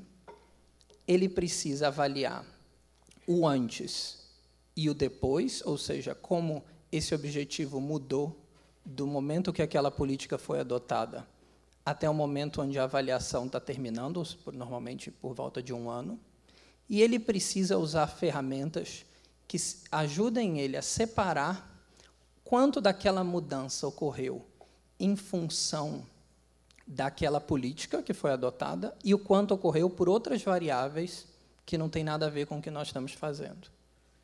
Isso nos permite pensar no custo, não só se as nossas políticas estão tendo algum impacto, mas se elas são a melhor escolha em custo-benefício para atingir o objetivo, que pode ser qualquer coisa, que pode ser uma política na área ambiental, pode ser uma política de promoção comercial, pode ser uma política de cooperação internacional para o desenvolvimento, pode ser qualquer coisa. Então, isso precisa, isso precisa ser feito. E a minha surpresa é, positiva é que ontem à noite é, foi publicado pelo governo um decreto com os princípios de governança da administração federal. E um desses princípios é que deve ser feita constante avaliação de impacto dos gastos públicos no Brasil. Isso é essencial. Já existe, já existem burocracias no Estado brasileiro que estão preocupadas com isso. Um exemplo impressionante de trabalho nessa área é a IFI, a Instituição Fiscal Independente, que foi criada há pouco no Senado. O Ministério do Desenvolvimento Social, até porque existe uma, uma tradição grande na área de desenvolvimento internacional de avaliação de políticas públicas, fez isso por muitos anos com Bolsa Família. Depois de alguns anos, esse exercício é, parou, mas, mas há em curso, por exemplo, uma avaliação de efetividade do Minha Casa Minha Vida, para saber se aquele programa de fato reduz desigualdade, que é o objetivo declarado. É, então, é, o, o, o, é importante que é, todas, as, todas, todas as agências do governo que estão pensando em política externa comecem agora a construir essa capacidade. Porque essa capacidade ela é o que vai permitir que a gente saiba se as coisas funcionam ou não. Isso não é, não é uma o que eu estou propondo não é uma agenda de auditoria, de punir pessoas. Eu nunca, eu que eu faço, eu faço isso é, é, é como profissão, né? Eu faço avaliação é, é, é, todo todo dia. E eu nunca li uma avaliação que fosse 100% positiva ou 100% negativa. A ideia não é essa. A ideia é que a burocracia acumule conhecimento sobre o que funciona e o que não funciona. Porque não existe uma política que funciona 100%, não existe uma política que é 100% um fracasso. Até aquelas que não trazem resultado, elas te ensinam alguma coisa, te ensinam, bom, então nós aprendemos que não é assim. Então nós temos e o que isso que é uma burocracia, ela é, ela te permite acumular conhecimento que uma só pessoa ou que um grupo de pessoas aleatório não conseguiria fazer. Então, é uma recomendação muito simples é, e que vai de encontro também à questão que o Matias levantou no início, que é a questão de accountability. Se nós todos, como uma sociedade, estamos passando e vamos passar, graças a, se não for revogada, a PEC do teto, por um período de ajuste, por um período de vacas muito magras, nós precisamos saber, e o governo, e quem está na, no, em posição no governo, precisa nos dizer que o dinheiro que, no, que nós estamos pagando está sendo bem gasto. E que nós sabemos disso, e que nós estamos fazendo pelo menos um esforço nesse sentido. Então, acho que se tem uma agenda que um especialista em relações internacionais que está tá treinando hoje e pensando em trabalhar para o governo uma, uma, uma, uma área de especialização que eu diria que vai bombar é, é essa no futuro. É só isso que eu tinha para dizer. Obrigada, João.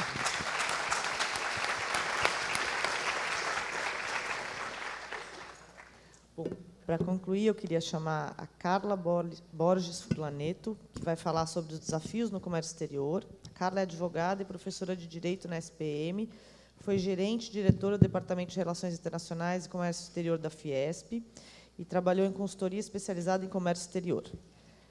Carla. Oi, desculpa atraso, gente. Colegas, plateia, ah, agradeço ao SEBRE o convite carinhoso, à equipe que organizou essa minha chegada atribulada. Ah, poxa, é um prazer um privilégio estar aqui com vocês. E, e olhar aqui para cima e tentar pensar e responder, ainda mais nessa, nessa estrutura extremamente instigante. Então, junto com os meus colegas, eu não trago respostas, eu trago perguntas para a gente chegar a essas perguntas, é, contextualizar, a ideia que eu trago é contextualizar um pouco o comércio. É, se os senhores e senhoras pegarem o livro brilhantemente organizado pelo Matias e abrirem comércio exterior, lá vocês encontrarão um texto fantástico de um amigo querido, Diego Bonomo, que traz um mapa, que faz um diagnóstico e propõe um mapa. É, a minha sugestão aqui é um pouco diferente. Eu proponho pensarmos de forma transversal. Olhar o passado, o presente, o futuro. O Brasil e o mundo. E quando a gente olha o passado e pensa em comércio, passado, o comércio é a mola propulsora do crescimento, do desenvolvimento, da descoberta, da inovação, da criação de cidades. Ah, Marco Polo foi ao Extremo Oriente. E o que ele trouxe para o Ocidente? Sorvete, massa, fogo de artifício. Ah, as grandes descobertas proporcionaram os europeus encontraram essa nossa região rica, maravilhosa. Brasil cresceu calcado em comércio. Ah, desde, desde a nossa descoberta, não, não nos posicionamos, mas fomos posicionados para exportar para o Brasil cana, borracha. E assim a gente, a gente observa nas aulas de história. Ainda no passado, quando a gente chega no século XX, e o Brasil tem essa dimensão continental, uma vocação natural para a liderança na região, e se insere no contexto internacional, e no segundo pós-guerra, é um ator bastante ativo nas relações comerciais. Estávamos em Bretton Woods, negociamos a criação de Banco Mundial, Fundo Monetário Internacional, o GATT, e com relação ao comércio, tudo o que sucedeu ali. Mas aí vem essa, esse nosso espírito de brasileiro. Vou ou não vou? Assumo ou não assumo? O que eu quero? Bom, e a gente chega ao século XXI. Continuamos um, um país de dimensões continentais, 205, 6 milhões de brasileiros. Temos agricultura, temos indústria, temos serviços. A terra dá para o brasileiro tudo que ele precisa, do alimento ao minério. Falando em minério, nós temos a maior reserva de nióbio do mundo. Esse é o metal não do futuro, mas do presente. As nossas reservas estão aqui. Ah, quando olhamos a nossa indústria, nós produzimos do fio à roupa sofisticada. Nós temos tecnologia de tecido. Nós produzimos materiais, metais, mecânicos, siderurgia. Nós desenvolvemos, nós temos uma Embraer, estado da arte da fabricação de aeronaves, que competem com os grandes do mundo. E temos um setor de serviços que procura se inserir, se sofisticar. Bom, esse é o lado bonito, né, gente? Esse é o Brasil que a gente gosta de falar, que a gente gosta de ver e do qual nós nos orgulhamos. Mas tem o Brasil das mazelas sociais, o Brasil que tem um índice enorme de analfabetos, analfabetos funcionais. Um Brasil que, tem, que não tem infraestrutura. Um Brasil que, embora preveja na sua Constituição uma educação gratuita, universal, de qualidade, não consegue oferecer e atingir esse objetivo. E aí a gente olha para o comércio. O que é o comércio do século XXI? Trilhões que vêm e vão por todo o globo, todo mundo inserido. E quanto que o Brasil participa disso?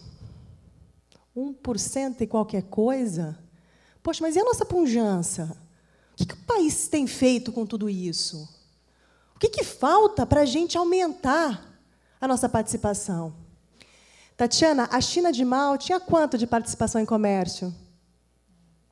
Nada. E aí vem o Deng Xiaoping e toda a proposta de planos quinquenais. Bom, o que é a China hoje? O que era o Japão no fim da Segunda Guerra Mundial? A Alemanha destruída no segundo pós-guerra. Esses países pararam, olharam para dentro, traçaram metas, objetivos de curto, médio, longo e longuíssimo prazo e começaram o seu caminho. Bom, hoje quando a gente fala de comércio, a gente tem trocas extremamente ágeis e rápidas de comércio. E nós temos um comércio que passa por profundas mudanças. Aquilo que a gente aprende no terceiro ano básico, aula de geografia, primário, secundário e terciário, essa lógica começa a mudar. Carne é primário ou é secundário? É os dois. Ah, uma encomenda feita por para que seja executado por uma impressora 3D? É indústria ou é serviço? Toda essa lógica começa a mudar. Então, o Brasil, do protecionismo, da abertura, da defesa comercial, dos acordos de negociação comercial. O Brasil da dicotomia, se entender o que ele quer ser. E quando a gente olha para o futuro, que não é tão futuro, não, porque ele já está aqui, eu cito dois exemplos bastante próximos. Um, ingresso do Brasil na OCDE. O embaixador Cozendei fala que as negociações estão extremamente avançadas e que é questão de pouco tempo a gente vai ingressar na OCDE. Isso traz uma responsabilidade e um compromisso de nos adequarmos a uma série de regras, formas e procedimentos que vão exigir uma série de adaptações, de mudanças e de quebra de paradigma.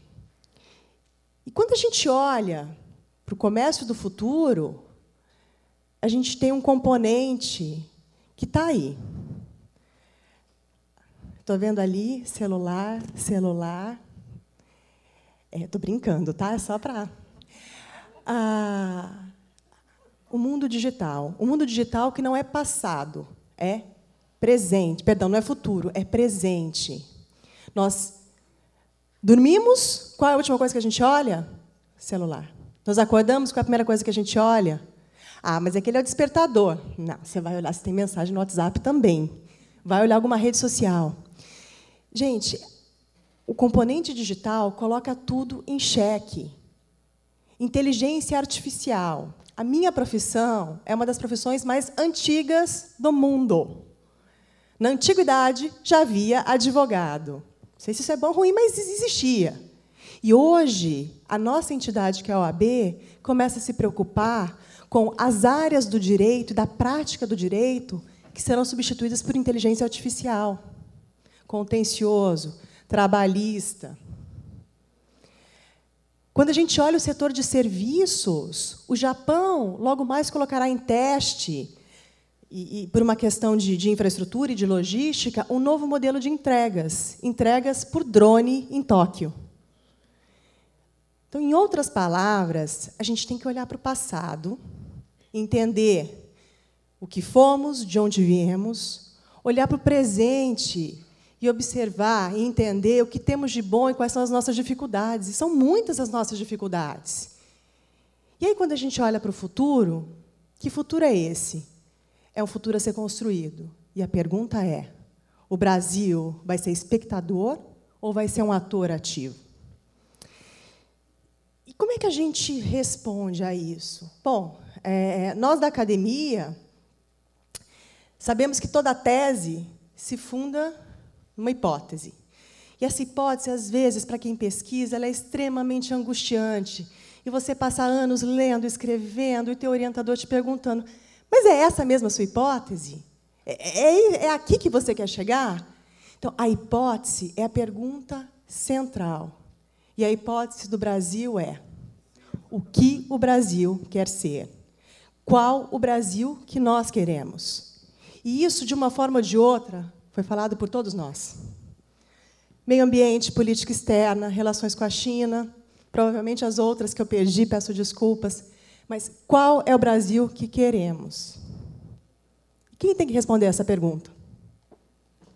Nós. Nós, sociedade.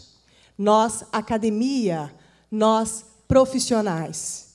O Estado. Então, é um esforço conjunto. É um esforço que cabe a todos. Então, Matias, que coisa difícil. O que, que se pensar para o comércio exterior do amanhã? Acho que primeiro a gente precisa refletir. O que a gente fez e o que a gente tem. E mais do que tudo, o que nós queremos. O Brasil que nós queremos e o Brasil ah, que deve se inserir de forma estratégica, pensada, analisada, com passos no comércio exterior barra comércio internacional. Uma rápida contribuição, deixo aqui para o debate. Obrigada, Patrícia. Obrigada, Carla.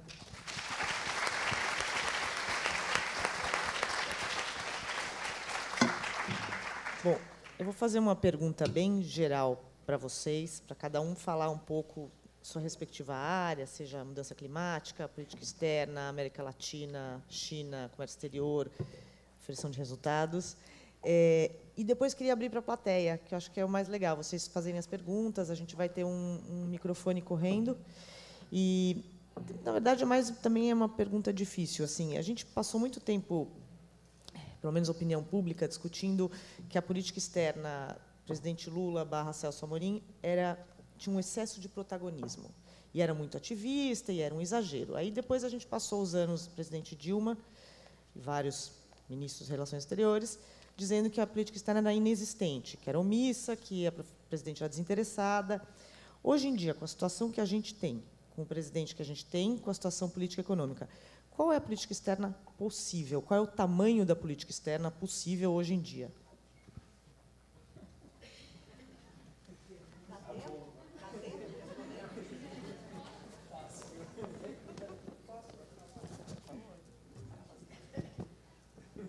Bom, é, eu não, obviamente eu não sei a resposta, e aliás nem, nem acredito que tenha uma resposta certa ou errada, mas eu posso dar um depoimento ah, de uma situação que eu vivenciei agora na conferência de Bonn, onde parecia uma coisa realmente muito esquizofrênica, porque você tinha uma mesa onde você tinha todos os representantes do governo brasileiro você tinha o pessoal da, representando né, a frente parlamentar, enfim, vários parlamentares de diferentes partidos. Ah, você tinha um ministro, ah, você tinha o outro representante do governo, que seria é o secretário né, nacional do Fórum de Mudança Climática, cargo nomeado pelo governo, e todos falaram ao microfone que são contra o governo.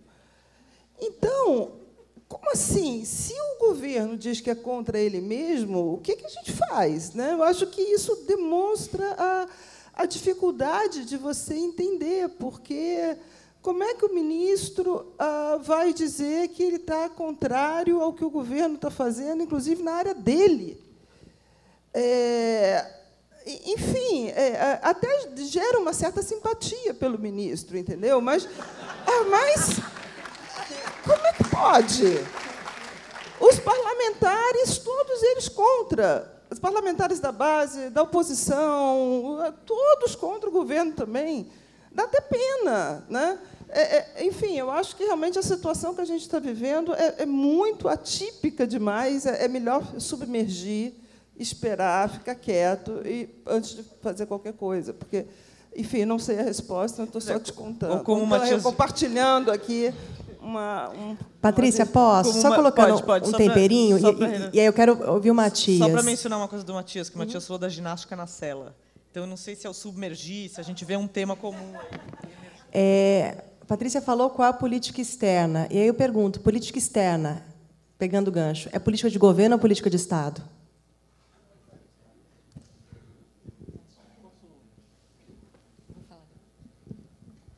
Eu acho que tem pelo menos duas coisas que são importantes para poder responder a, a sua pergunta. Sem dúvida nenhuma, a gente está numa situação atípica. Né? O presidente da República tem o mesmo índice de aprovação da taxa da inflação. O presidente da República enfrenta cinco denúncias por corrupção, formação de quadrilha, um, atrapalhar é, investigações, etc. O chanceler enfrenta denúncias também. É uma situação completamente sui generis. Mas, para além disso, acho que tem duas coisas importantes para responder à pergunta qual é a política externa que é possível. A primeira é a seguinte. O Brasil é uma sociedade hiperdinâmica, com grupos de interesse os mais variados e uma sociedade super complexa. A sua política externa não começa e não termina na sua diplomacia. Então, independentemente do que, que acontece com a instituição Itamaraty, o que, que acontece com o governo, o que, que acontece dentro do Palácio do Planalto, o fato é que este é um organismo vivo e que está plenamente inserido no mundo. Então, independentemente do que o governo faça ou deixe de fazer, o fato é que a gente tem uma fronteira vivíssima, o fato é que a gente tem uma economia que é profundamente dependente de fluxos internacionais de capitais, que é dependente da taxa de juros internacional, que não é definida aqui, que é dependente da China, etc. Então, essa é a primeira coisa. Para além do que é Brasília, tem muitas relações exteriores. O grosso da inserção internacional do Brasil não passa pela agenda restrita ao Itamaraty e ao Palácio do Planalto. Essa é uma coisa. A segunda coisa é que dentro do que é o governo, há uma multiplicidade de atores enorme. E na hora que alguém vai para uma negociação internacional, isso fica evidente, que diferentes ministérios dizem coisas diferentes. Quem mais sofre isso são nossos vizinhos sul-americanos. Se você vai para Assunção, ou para Buenos Aires, ou para La Paz, e conversa com diplomatas de lá ou com autoridades de lá, a grande reclamação deles é que é difícil lidar com é difícil numa negociação com o Brasil ganhar, porque a natureza do Estado brasileiro é muito pulverizada. E a gente sabe bem na pele disso, porque é exatamente o que acontece nos Estados Unidos. Para nós é difícil lidar com os Estados Unidos, porque a estrutura do Estado americano também é muito pulverizada. Isso joga a favor dos Estados Unidos da mesma maneira que, de certa forma, joga a favor do Brasil na relação com esses países menores. Só que isso vem a um custo.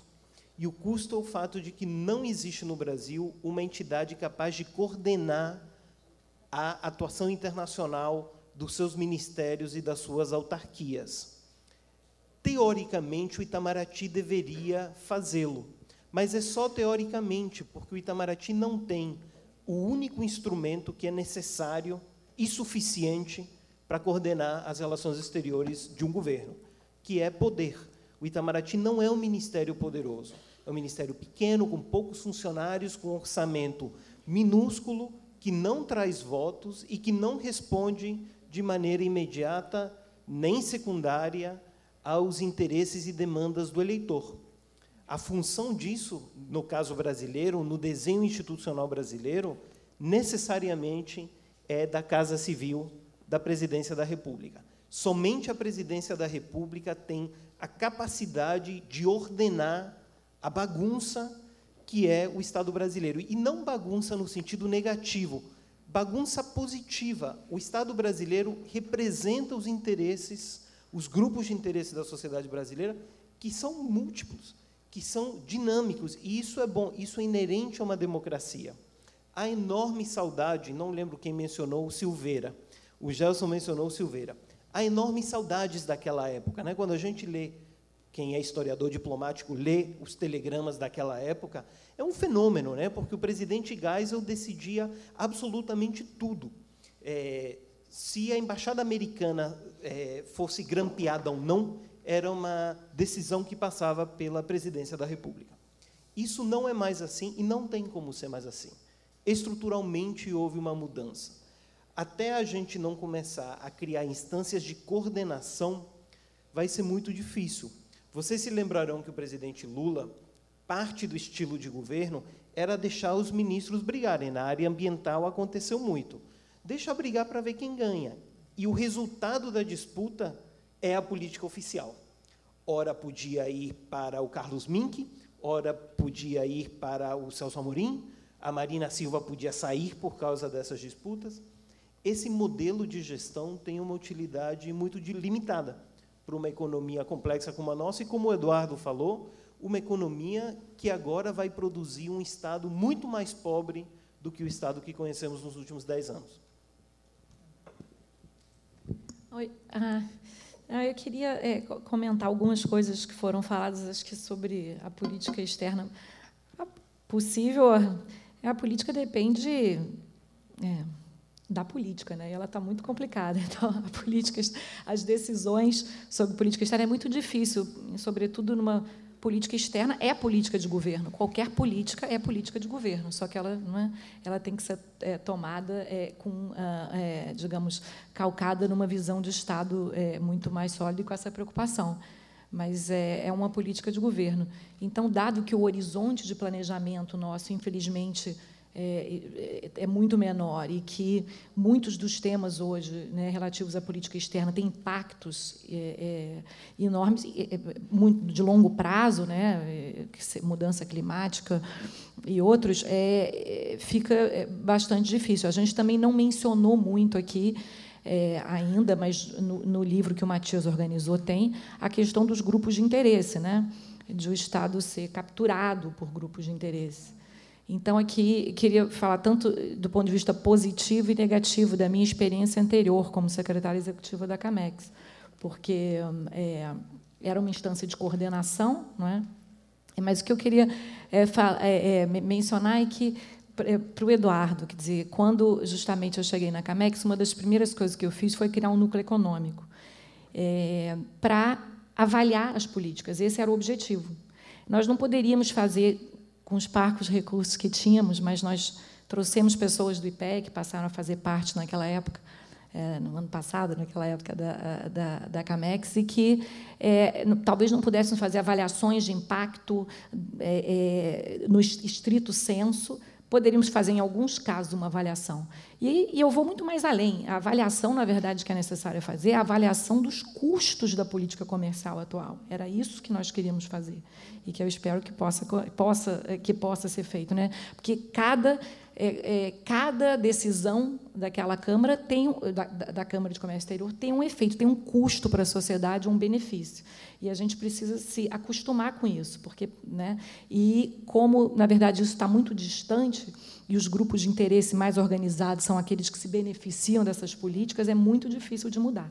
Mas há assim esperança. Eu acho que é, tem muita gente trabalhando. Você deu o exemplo lá da da IFE, né, do, do, do Felipe, e, e, no próprio governo federal, eu tive, é, é, estava no Ministério do Planejamento ainda no, no governo anterior, no, no, no ano passado, quando foi criada a comissão né, de monitoramento, análise e avaliação de políticas públicas. E ela foi criada para isso, porque não realmente não existia, a não ser em certos nichos, por exemplo, é, é, mais ligados, inclusive, a financiamentos internacionais, em temas sociais, como você mencionou, Bolsa Família, não existia. Não existia nem monitoramento básico das políticas. É por isso que havia distorções tão grandes como as que foram apontadas, inclusive, no passado, é, em, em 2015, uma delas foi aquela política do defesa, né, por exemplo. Por quê? Porque nenhum monitoramento básico nós, nós, nós tínhamos. Então, é, eu acho que é, é, tem muita gente, é, é, tem muita consciência sobre isso, tem gente trabalhando no Brasil, tem gente capaz. É, eu acho que tudo que está acontecendo é, positivo para a gente.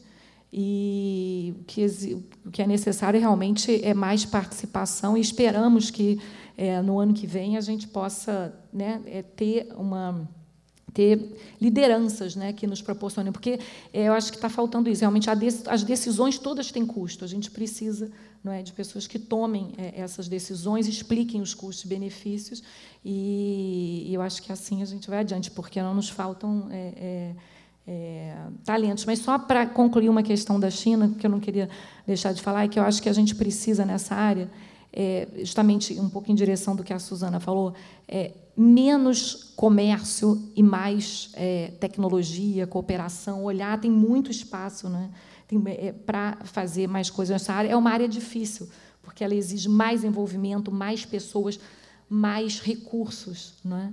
Mas é, eu, eu, acho que a gente precisa olhar realmente mais, mais para isso e menos para questões, é, é, é, talvez, que, que têm dominado o debate mais comerciais.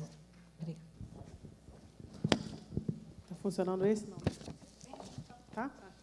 É, bom, em relação à América Latina, pensar né, o que é possível, e aí realmente passando pela, pela ideia de que o governo atual é totalmente atípico, mas vamos dizer assim, pensando já né, num, num governo ah, novo, é, eu acho que existe, existe o debate, na verdade, a, a, política externa brasileira é riquíssima em termos de ideias e, e estratégias que foram desenhadas, implementadas, e, e, ao seu tempo, inclusive, com, com muito sucesso. Então, não acho em si que o problema seja imaginar o que é possível. Algumas decisões estratégicas, né, no caso de América Latina, imagino isso, né, de que forma que é, é, é, uma região que a, definição da política para essa região depende de um posicionamento maior em relação aos Estados Unidos, em relação à China, enfim, o que da região que vale a pena aprofundar, porque é uma região, então, no aspecto comercial, por exemplo, é um momento em que, dado a questão a, a, das relações comerciais externas do Brasil, talvez não seja o caso de priorizar ou de haver um, uma, uma uma estratégia de priorizar a região per se, mas em outras questões, sim, indústria, por exemplo, como foi já o caso também no passado, de algumas cadeias produtivas, enfim, é, escoamento, infraestrutura, algumas questões que, enfim, é, apesar né, da corrupção, algumas estratégias não eram em si ruins, ou, ou, ou, ou, inclusive não necessariamente, inclusive foram implementadas sem efetividade. O problema é que algumas das iniciativas, de fato, é, estavam envolvidas em em, em, em questões de corrupção, é, portanto, inaceitáveis. Mas, é, e também não acho que, nesse caso, pensar na, na América Latina, o que estratégia pode ser tomada, dependa de tantos recursos, vamos dizer assim, que é uma questão que eu acho que é lógico no momento que você catalisa é, recursos para fazer projetos, é, um, é, um, é uma limitação. Mas, em várias outras questões, e partindo do pressuposto que, de fato, a política externa é uma orientação governamental, que os atores sociais aqui em si agem, não necessariamente uma política externa precisa ser tão cara, vamos dizer assim. Né? Você orientar ou diminuir é, é, é contradições, ou, ou ter um, uma orientação básica, enfim, os atores sociais é, podem, os custos são também é, divididos. Se tem é, empresários, ou Fiesp, ou ONGs, ou grupos de ativistas, os custos não, não, ficam no bolso necessariamente do Ministério. Enfim, cada, cada um desses atores implementa suas políticas, inclusive com certo grau de autonomia, de, de a, a, orientação estratégica maior, não acho que necessariamente precisa ser tão cara. Enfim. Eduardo.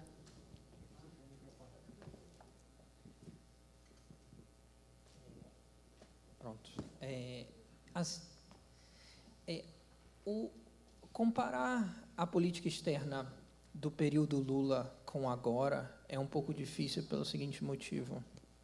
É, a, o crescimento, porque o, o, porque o investimento na economia brasileira é tão baixo e a produtividade econômica da economia brasileira está estagnada há tanto tempo, existem os melhores modelos macroeconômicos que nós temos mostram que existem duas variáveis que são que explicam o grosso do crescimento econômico histórico no Brasil, que são o preço das commodities e a taxa de juros internacional definida pelo Fed, tá?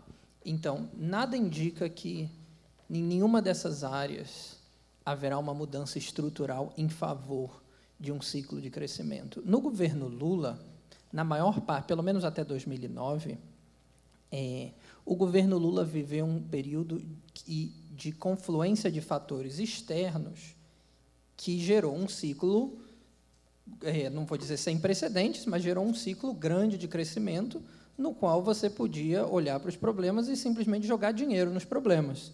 Então, era um momento de grandes sonhos, onde você podia imaginar o Brasil desempenhando um papel crucial no processo de paz no Oriente Médio.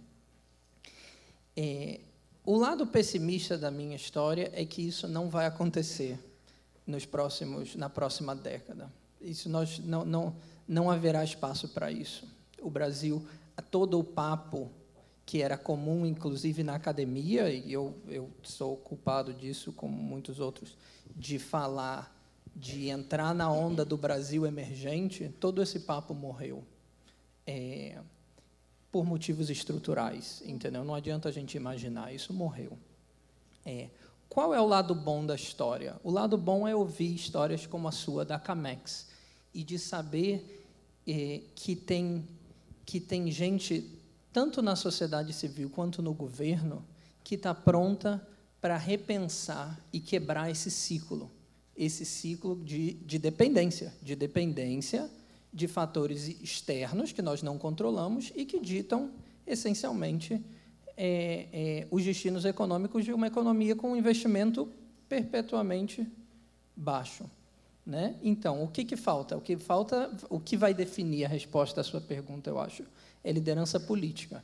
Nós vamos ter a liderança política que vai soltar as amarras desse tipo de processo que você me descrevia e deixar ele correr e deixar a alocação de recursos ser mais eficiente e deixar a política comercial, por exemplo, é, é, ser, ser, ser mais, ter, fazer mais sentido, ser melhor, nós sabemos o que está acontecendo ou ou não, ou ela ou nós vamos ter uma uma uma dinâmica mais ou continuar tendo uma dinâmica que em ciência política a gente chama de interest group dominance, quando pequenos grupos conseguem extrair, extrair rendas distorcendo escolhas políticas em função do seu acesso privilegiado ao Estado.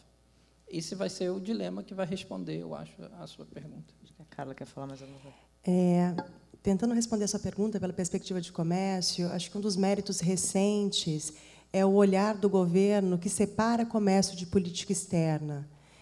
Ah, e trata o tema com o pragmatismo que ele exige. É exemplo dos americanos, que fazem política externa no Departamento de Estado e política comercial no USTA.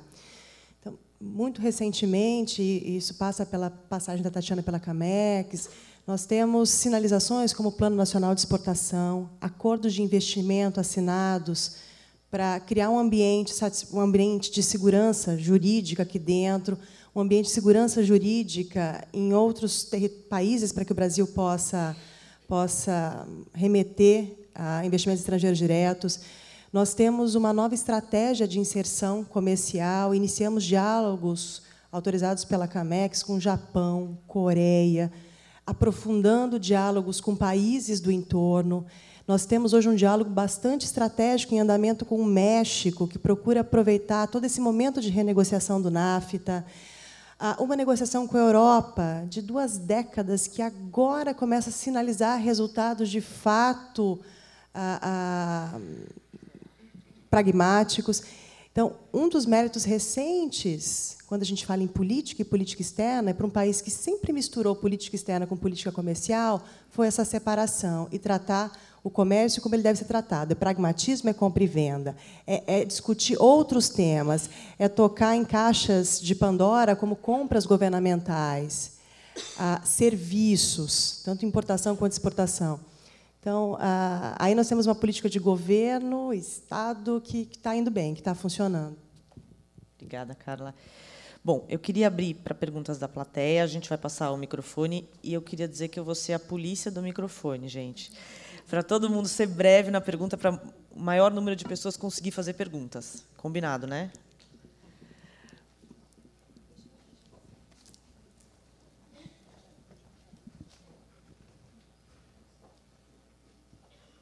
Eu sou Álvaro José de Almeida Júnior, sou comandante da Marinha Mercante. Comandei navios durante 37 anos para o exterior. E eu comecei a entender o Brasil quando li um livro intitulado Bandeirantes e Pioneiros do Viana Muggi. Os pioneiros foram aqueles ingleses que saíram da Europa para fundar um país, os Estados Unidos. E os bandeirantes foram os portugueses que vieram para o, Brasil mas não para depois queimar os navios com intenção de não voltarem como fizeram os ingleses. Vieram para o nosso país, mas retornaram sempre com as suas caravelas cheias de metais preciosos do Brasil. Eu parabenizo a plateia, os conferentes e que dão uma demonstração do que o nosso país é capaz, que nós temos pessoas capazes, estudiosos, que poder, podem tocar esse Brasil para frente. Mas a minha pergunta é ao doutor Matias. Doutor Matias, num, num país democrático, o primeiro poder é o povo. Os outros três poderes são os outros. E ontem nós vimos uma aberração. O ministro da nossa Suprema Corte bloquear um, uma aspiração do povo brasileiro, que é terminar com o foro privilegiado. O nosso país, como o senhor disse, se afunda na lama. E a nossa sociedade, o, o povo brasileiro que consegue reunir numa escola de samba, como Bola Preta, 1 milhão e 500 mil pessoas, não consegue se organizar para pegar um salva-vida e conseguir jogar nesse mar de lama para salvar o nosso país.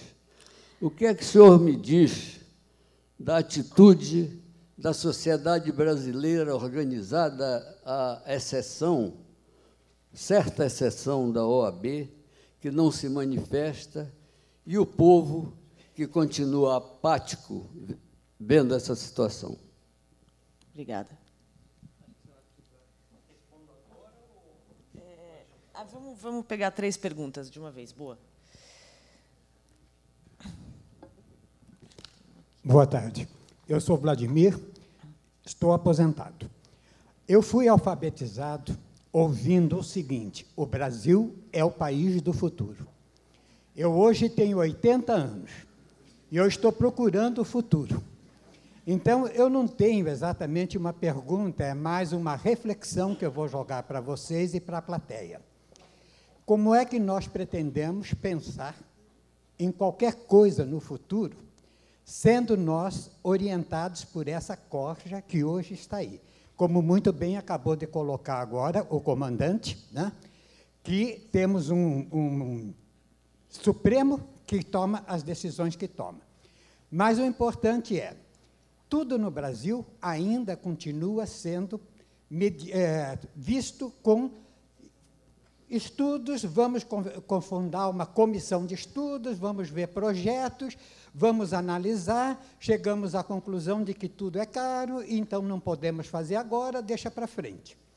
A placa fotovoltaica, foi dita aqui, é muito cara, não dá para construir. Ora, outros países constroem, por que, que nós não podemos? É cara hoje que estamos começando. Amanhã, depois que já tiver em fabricação de, em, em massa, será barata. No tempo de Dilma, era caro fazer a, a, energia eólica, porque primeiro tinha que construir galpão para estocar vento. Hoje em dia, a gente já não precisa mais estocar o vento, já avançamos um pouco. Então, eu acho que se nós não enfrentarmos realmente tudo o que temos que enfrentar, jamais vamos ter novamente uma época que o Brasil viveu, que eu vivi, e não sei aqui nessa plateia quantos tiveram esse privilégio, que foi a época Juscelino Kubitschek, que tinha como meta 50 anos em cinco. E o homem fez. Levou o Brasil, naquela ocasião, que nós vivíamos numa euforia tremenda, construiu Brasília, mudou-se a capital para Brasília, fundou a indústria automobilística. Esse Brasil sacudiu durante cinco anos de uma maneira fantástica. Deixou umas mazelas, é claro, porque, em função de tudo que ele fez, ele teve que fazer negociações com o Congresso, como sempre, e ficou uma inflação terrível, que, infelizmente, quem o sucedeu não corrigiu, deixou o barco correr. Desculpa, vou ter que interromper o senhor. Tá, só para fechar. Eu quero lembrar, o ano que vem é ano da eleição. Então, que todos nós, eleitores, metamos na cabeça o seguinte: Ninguém que nos últimos 20 anos tenha exercido cargo eleitoral seja eleito novamente. Partamos para novos nomes. Vamos buscar novas ideias. Muito obrigada. Muito obrigada. É uma Oi, pergunta? Boa, boa tarde. Sim, é uma pergunta. Dessa vez é uma pergunta, assim. Meu nome é Natália, sou aluna do mestrado em Estudos Marítimos da Escola de Guerra Naval. A minha pergunta vai para a doutora Tatiana Rosito. Nós estávamos estudando na semana passada, no curso de mestrado, a estratégia mais recente da China, que é o One Belt One Road. E eu fiquei muito surpresa de não ver o continente americano ali naquela nova rota da seda. Então, eu queria perguntar para a senhora, pela tua experiência e pela sua vivência de China, tanto de China quanto do comércio brasileiro, Quais são os impactos disso para o Brasil, tendo em vista a nossa capacidade de prover insumo e a nossa dependência do comércio marítimo ao mesmo tempo? E qual é o impacto de estar, tá, tá completamente excluído dessa nova rota que vai representar o grande, o grande evento dos próximos, dos próximos décadas na navegação e no comércio exterior? Obrigada. Obrigada. Acho que vocês quiserem já responder.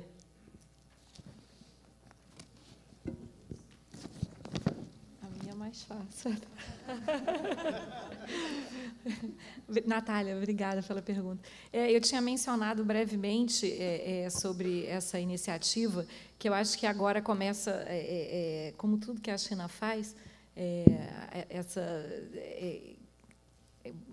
são testes, eles, isso começa a ser discutido pela China inteira e vai tomando forma, e, de fato, Hoje a gente vê que a Belt and Road ela não é apenas uma estratégia de conectividade de infraestrutura e logística é, marítima e também é, é, férrea, né?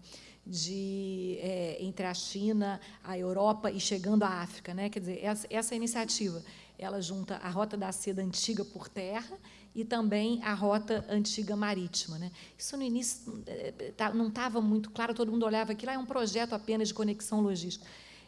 Você tem razão, ele não é só isso, ele é realmente um novo projeto de geopolítica, ele é um novo projeto de globalização, ele é um novo projeto de inserção da China no, no, no mundo global.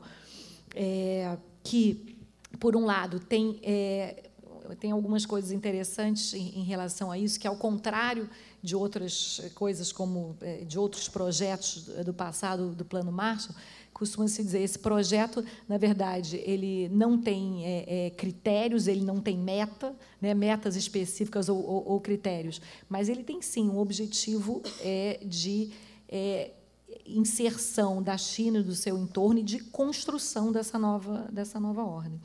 É, ele, por um lado, é pragmático, porque isso todo esse projeto vai ser realizado em grande parte com investimentos chineses, né? São a previsão é de mais de 900 bilhões, é de quase um trilhão. São investimentos que envolverão empresas chinesas. Então, por um lado, isso também significa que sobre, o sobreinvestimento que existe na China hoje na verdade, está sendo até exportado. Você está buscando novas áreas para investir, dado que muito do, do espaço para investimento em áreas de infraestrutura na China hoje já não é tão rentável quanto foi no passado.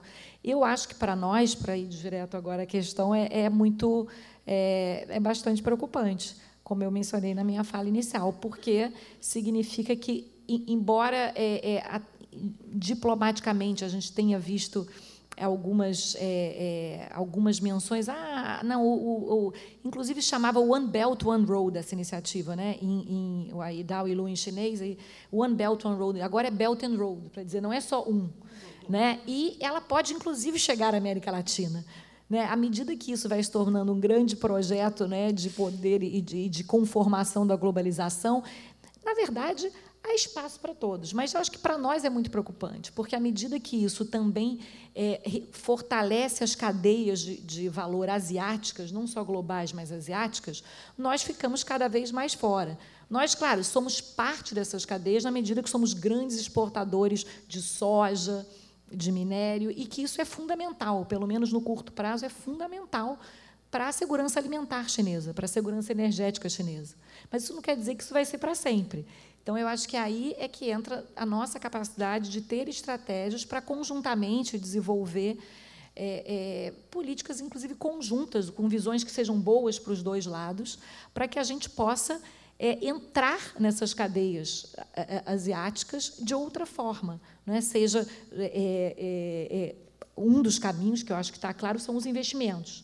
Né? E aí, como que a gente usa, pode usar esses caminhos justamente para é, também desenvolver, não tecnologias autóctones, porque acho que isso é, é, é, já passou, mas aproveitar da melhor forma não é? essas tecnologias e os investimentos. Obrigada. A resposta à pergunta impossível, é, eu lhe diria o seguinte: na realidade, a sua pergunta, comandante, é análoga ao comentário do Vladimir. Né?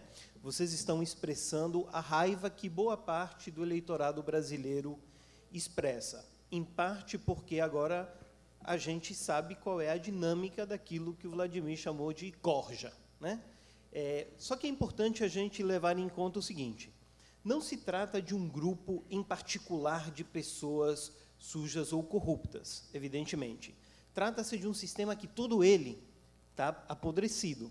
Né? Todos os ex-presidentes da República, hoje vivos, todos, sem exceção, estão encalacrados com a justiça. Alguns não responderão ou porque o crime prescreveu ou porque têm idade avançada, mas todos estão. Temos um terço do parlamento encalacrado com a justiça. Temos na presidência da República aquilo que o Ministério Público denomina como um é, grupo de criminosos, enquistados no centro do poder político. os três últimos governadores do Rio de Janeiro estão na prisão, etc, etc, etc. O que eu não concordo, e eu acho que é importante atentar para isso, comandante, é o seu comentário sobre a sociedade brasileira. Não me parece que a sociedade esteja dormida. Me parece que a sociedade está vibrante. Evidente que a vibração pode sair por caminhos que não são consensuais. O motivo pelo qual uma figura como Bolsonaro consegue ter a aprovação e apoio que a gente tem visto nas últimas pesquisas é parte desse fenômeno. Da mesma sorte, o motivo pelo qual alguém como Luciano Huck pode contemplar a possibilidade de se lançar à presidência da República também diz respeito a essa raiva fundamental que está disseminada na população, que ora pode se expressar por protestos massivos, como a gente viu em 2013, ora pode se expressar pela eleição do Crivella na cidade do Rio de Janeiro. Ou seja, o resultado, para onde que a gente vai, a gente não sabe. O que a gente sim sabe, e a gente deveria ter consciência de que a gente sabe, é que as regras do jogo político não funcionam. A gente tem um hábito que foi adquirido ao longo de 30 anos de se referir à nossa Constituição de 88 como uma Constituição cidadã, porque efetivamente ela expandiu direitos. E esse lado da Constituição é excelente e precisa ser celebrado, e eu não tenho dúvida de que ele será celebrado no ano que vem, que é a efeméride dos 30 anos. Mas também é o caso de que essa Constituição nos legou um monte de perversidades. Nos legou o fenômeno pelo qual o deputado brasileiro não responde ao seu eleitor. Não tem nenhuma accountability entre o deputado e o eleitor. Nos legou um sistema no qual o presidente, para formar maioria, precisa comprar pedaços da Câmara dos Deputados e do Senado Federal. Nos, ligou, nos legou um sistema de pesos e contrapesos que não funciona. E a gente sabe que não tem como uma democracia funcionar direito sem os checks and balances. Portanto, eu acho que o que a gente tem agora é um momento de enorme criatividade e vício social que vai se expressar numa eleição hipercompetitiva. Teremos uma eleição tão competitiva, e o senhor se lembrará, como a eleição de 1989, onde a gente chega a dezembro do ano anterior à eleição sem ter nenhum candidato com mais de 30% das intenções de voto. Uma eleição na qual a gente nem sequer sabe quais serão os nomes dos candidatos, e uma eleição onde é plausível imaginar que, em vez de ter polarização entre dois grupos, como tivemos entre 94 e 2014, vai ser uma eleição pulverizada. E se isso for assim, isso denotará enorme interesse social em alguma mudança. O desafio é cadê o líder ou os líderes para poderem canalizar essa raiva social que é disseminada de uma maneira que seja produtiva e que não seja destrutiva. A gente já viu o custo do que, que acontece quando essa raiva é canalizada de maneira destrutiva. Com a eleição do Trump nos Estados Unidos, com a escolha pelo Brexit no Reino Unido, com as escolhas eleitorais dos poloneses, dos húngaros. Está claro qual é, é, nesse sentido, eu acho, o nosso caminho para o ano que vem. Quem mais quer fazer pergunta? Tem, tem várias. É, bom dia, boa tarde. Prazer muito grande estar aqui. Meu nome é Breno Paulo Medeiros. Eu sou mestrando no programa de Ciências Militares da ECM, Escola de Comando do Estado-Maior do Exército, onde eu pesquiso o cyberespaço seus supostos desafios para as relações internacionais. A minha pergunta para os palestrantes, por se tratar de um tema um tanto quanto específico, por favor, respondam quem, quem se sentir mais à vontade. É, como enxergar o Brasil, o posicionamento brasileiro no espaço cibernético, no setor cibernético atual, levando em consideração que as revelações de Snowden mostraram que Alemanha, França e Brasil foram espionados e monitorados tanto no aspecto político, econômico, comercial, é, bom, não uma resposta direta, mas talvez influenciado em larga escala. França e Alemanha criaram um, um exército cibernético paralelo às forças tradicionais de, de marinha, aeronáutica e exército. O Brasil não. O Brasil submeteu a defesa cibernética ao exército e se posicionou através, talvez, do, do marco civil da internet. Talvez um posicionamento um tanto quanto mais eh, diplomático. assim. É, então, eu gostaria de saber o, o, ponto de vista dos senhores em relação ao posicionamento do Brasil na questão cibernética. Obrigada. Vamos recolher mais duas perguntas? Acho que tem um senhor ali atrás que está tentando. É, boa tarde, meu nome é Mário. Essa pergunta é endereçada à Tatiana com relação à China. É, com, comparativamente à política externa chinesa para a África, de cooptação, tanto, tanto especialmente com a questão de soft power, e com relação à política externa brasileira também para a África, com relação a soft power também, como você considera em termos de efetividade? Mais uma, vamos.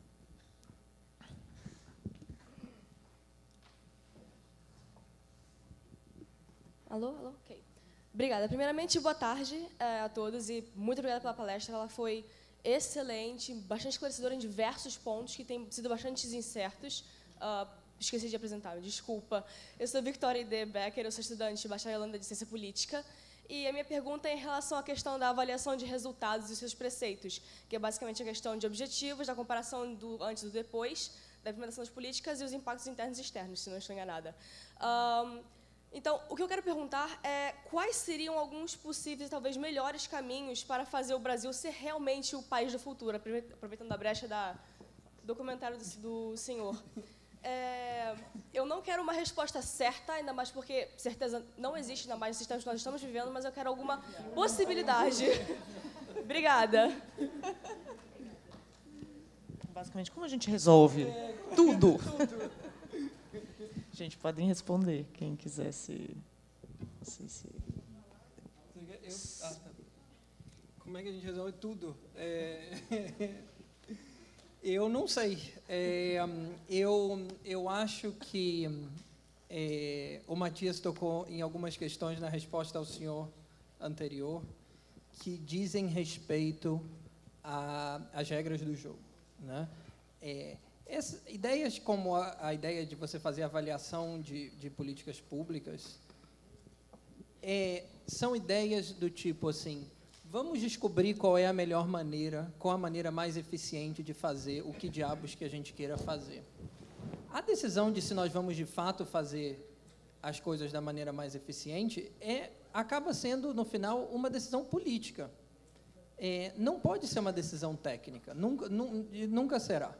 Então, o que nós, se nós queremos, se você quer abstrair para o nível macro, você tem que perguntar por que, que as regras do jogo político no Brasil nos levam tantas vezes a tomar decisões é, subótimas, para ser bastante diplomático. Né? É, é, é, às vezes, o manual de economia te ajuda a ser diplomático nessas coisas. Pra, por que, que você, por que, que você, é, é, por que, que isso acontece? Isso, isso para mim tem muito a ver com o fato de que no Brasil é relativamente fácil comparado com outros sistemas políticos para grupos de interesse com conexões bem organizados e bem conectados ao Estado extrair renda, ou seja, o que, o que em inglês você chama de rent seeking, de extrair renda criando ineficiências. Tá? Isso acontece no processo pelo qual se constroem maiorias no Congresso, isso acontece no processo pelo qual políticas públicas são desenhadas, isso acontece no processo pelo qual burocracias do serviço público são estruturadas. É, e nisso, isso acontece no processo pelo qual a política econômica é decidida. Isso, esse tipo de de prêmio para o rentismo, ele é típico de países em desenvolvimento. É um problema que nós herdamos do passado, é um problema histórico, e que na, a nossa Constituição de 80, e que o regime político que surgiu da Constituição de 88 conseguiu deixar mais, é, eu não vou dizer intacto, seria injusto, mas que conseguiu deixar bastante ali enquistado. Se eu tivesse que propor uma agenda macro, além da agenda micro que eu propus na minha fala no início, é uma agenda é, de reforma das regras do jogo. de reforma estrutural do sistema político brasileiro e é, é, para que nós para que o nosso sistema pareça menos com a Turquia ou a Indonésia e pareça mais com a Coreia do Sul ou com Portugal, países que consigam, ou seja, que nós consigamos vencer o que em, em história econômica se chama de o desafio da renda média, o desafio de você sair de ser um país de renda média para se tornar um país de renda alta. Historicamente, muito poucas sociedades conseguiram dar esse salto. Hoje nós sabemos que o que essas sociedades têm em comum são instituições que funcionam, instituições que funcionam para todos, que não que geram bens públicos mais do que bens privados. É isso que eu acho que a gente precisa. Obrigada. Alguém quer falar do ciber? Oh, também. Ah, eu isso eu, eu acho que é uma excelente maneira de chegar à questão cibernética, né? É, segurança cibernética virou um grande tema nos últimos anos, mundo afora. O Brasil reagiu criando uma estrutura no Exército, como você mencionou. É, mas eis o risco, que é o que o Eduardo estava mencionando. O risco é que, rapidamente, essa estrutura vai passar a servir a grupos de interesse que estão enquistados no Estado. E isso é fácil de imaginar, porque o Brasil, no mundo, é o segundo país com crimes cibernéticos na área de bancos sobretudo, né? fraudes com cartão de crédito, etc. A mistura entre normas internacionais que deram origem a esse arcabouço normativo, que aí está, e a reação do Estado brasileiro facilmente podem ser postas a serviço desses grupos. Uma das instâncias em que a gente vai ver isso é na eleição do ano que vem. Vocês sabem que a eleição do ano que vem, assim como vem acontecendo em grandes democracias, será em grande medida jogada nas redes sociais. E que nas redes sociais, a lógica do jogo é a lógica do jogo de inteligência artificial e robôs que aprendem a usar as redes sociais para disseminar notícias, sejam elas falsas, sejam elas verdadeiras. Lembrem-se vocês que a campanha do Macron conseguiu dar batalha ao chamado fake news, que matou a campanha da Hillary Clinton nos Estados Unidos, montando um sistema baseado na mesma técnica que foi utilizada para produzir fake news. Né? É uma operação enorme de inteligência no espaço cibernético, fora das regras do jogo, muitas vezes na fronteira da ilegalidade, e a gente tende a ver dinâmicas análogas acontecendo no Brasil. Só que essa estrutura que o Eduardo comentou, que é a estrutura que a gente recebeu de legado histórico de longa data e que foi consolidada num formato democrático em 88, passa a ser um desafio gigantesco e ainda não existe, como você deve saber, nenhuma resposta ou capacidade de reação a essa dinâmica que é a dinâmica, que é a nova regra do jogo, né? É, pegando o gancho no que o, o Matias está tá comentando, é, hoje nós temos, no âmbito do comércio internacional, uma provocação muito clara com relação a temas digitais. Ah, esse tema começou a, ser debatido no âmbito do OMC, havia um grupo de estudo de reflexão, e o embaixador Roberto Azevedo, que é o diretor-geral, ele enxerga no comércio digital uma possibilidade real de expansão e inclusão no comércio digital, no, no comércio internacional pequenos produtores ou alguém que faça um trabalho muito específico não consegue ah, consolidar isso num container, colocar no navio e exportar. Mas ele exporta pelo correio, ele usa o Alibaba. Então, as plataformas digitais, os meios digitais, são uma maneira bastante real de inclusão no comércio internacional. E não existem regras, não existem regras. A movimentação começou em Genebra, já há inúmeros papéis para se negociar um acordo, e, inclusive, o principal papel é o papel, né, minuta de, de, de negociação de temas, é da China, muito impulsionada por Alibaba e pelas, pela, pela nova lógica que a gente vê crescer na China. Ah, e o Brasil foi provocado novamente pelo sistema internacional a internamente se organizar e saber o que quer. Ah, o Itamaraty começou a trabalhar seriamente no tema, levantando quais são os interesses, quais as preocupações. O Ministério, ah, o Ministério da Indústria, Comércio e Serviços, por meio da Secretaria de Serviços, também começa a estudar o tema. E quem tem tentado capitanear um pouco a lógica é a Secretaria de Política de Informática, a CEPIM, no Ministério de Ciência e Tecnologia. O que nós temos hoje, o Marco Civil da Internet, um projeto de lei que trata de privacidade de dados, mas a gente sabe que a questão digital ela vai muito além. É, armazenamento, blockchain, Bitcoin, e todo um universo, uma nova linguagem que nós temos, estamos sendo provocados a nos, a nos posicionar enquanto país, enquanto Estado, e o que a gente assiste em Brasília são iniciativas que tentam ser coordenadas, mas nada que avance de forma estruturada e com um olhar estratégico. Então, difícil dizer, pela, por essa ótica de comércio, como o tema vai avançar.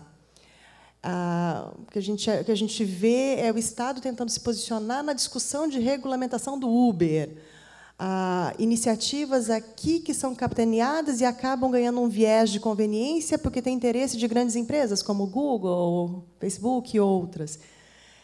Não há uma diretriz clara, não há um posicionamento, tudo sendo visto de forma muito pontual, esparsa e sem coordenação, o que é uma pena. Tatiana. Vou responder a pergunta sobre a África. É uma boa pergunta. É, é muito difícil de comparar as estratégias, né? mas vamos pensar no que, que a, a China é, fez, é, teve como política para é, a África, né?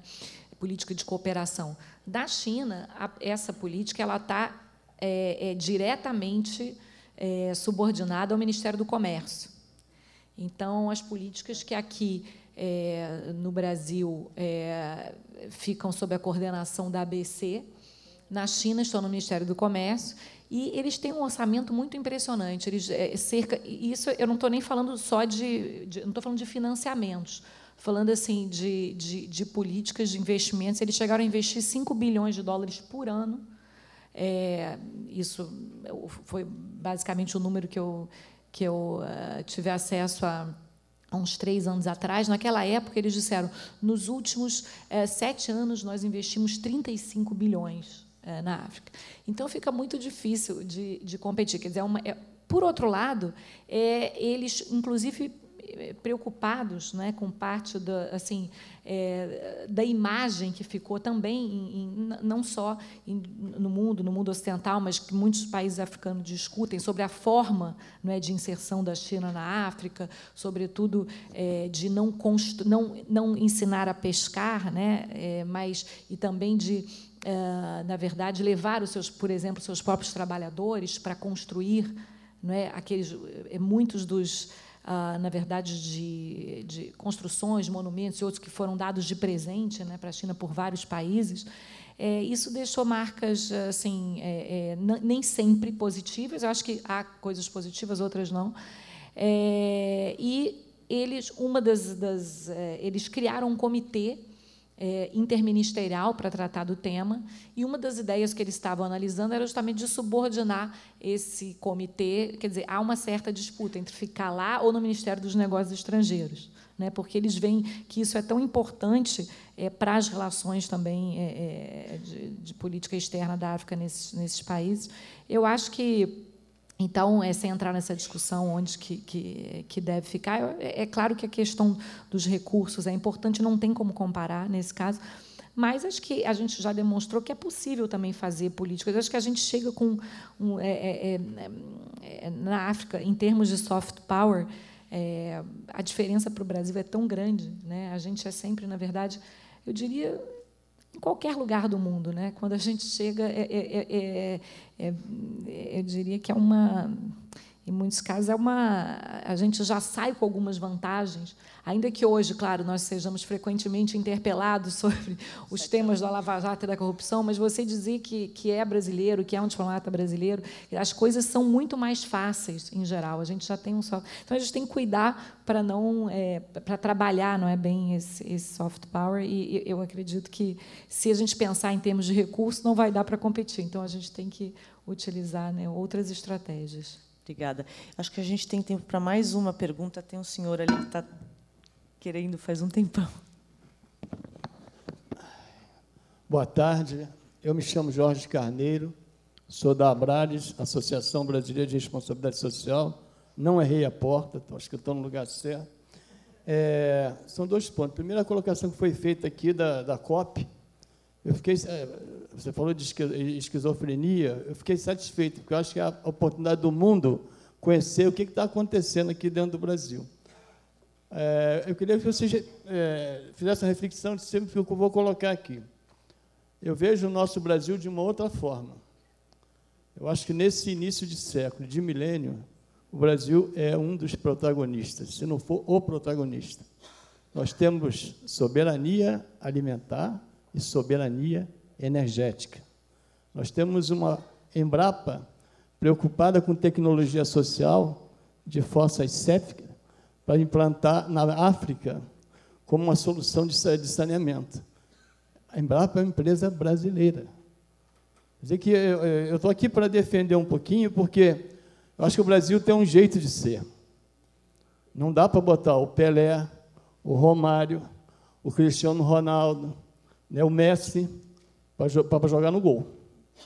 A expertise dele é fazer, deles é, é, é, é a excelência em fazer gol, não em estar tá, tá na defesa. Às vezes, comparações do Brasil, que eu fico assim, está comparando por quê, gente? Eu conheço um pouquinho do Brasil, só não consigo, ainda não fui em Pernambuco, o resto eu conheço um pouquinho.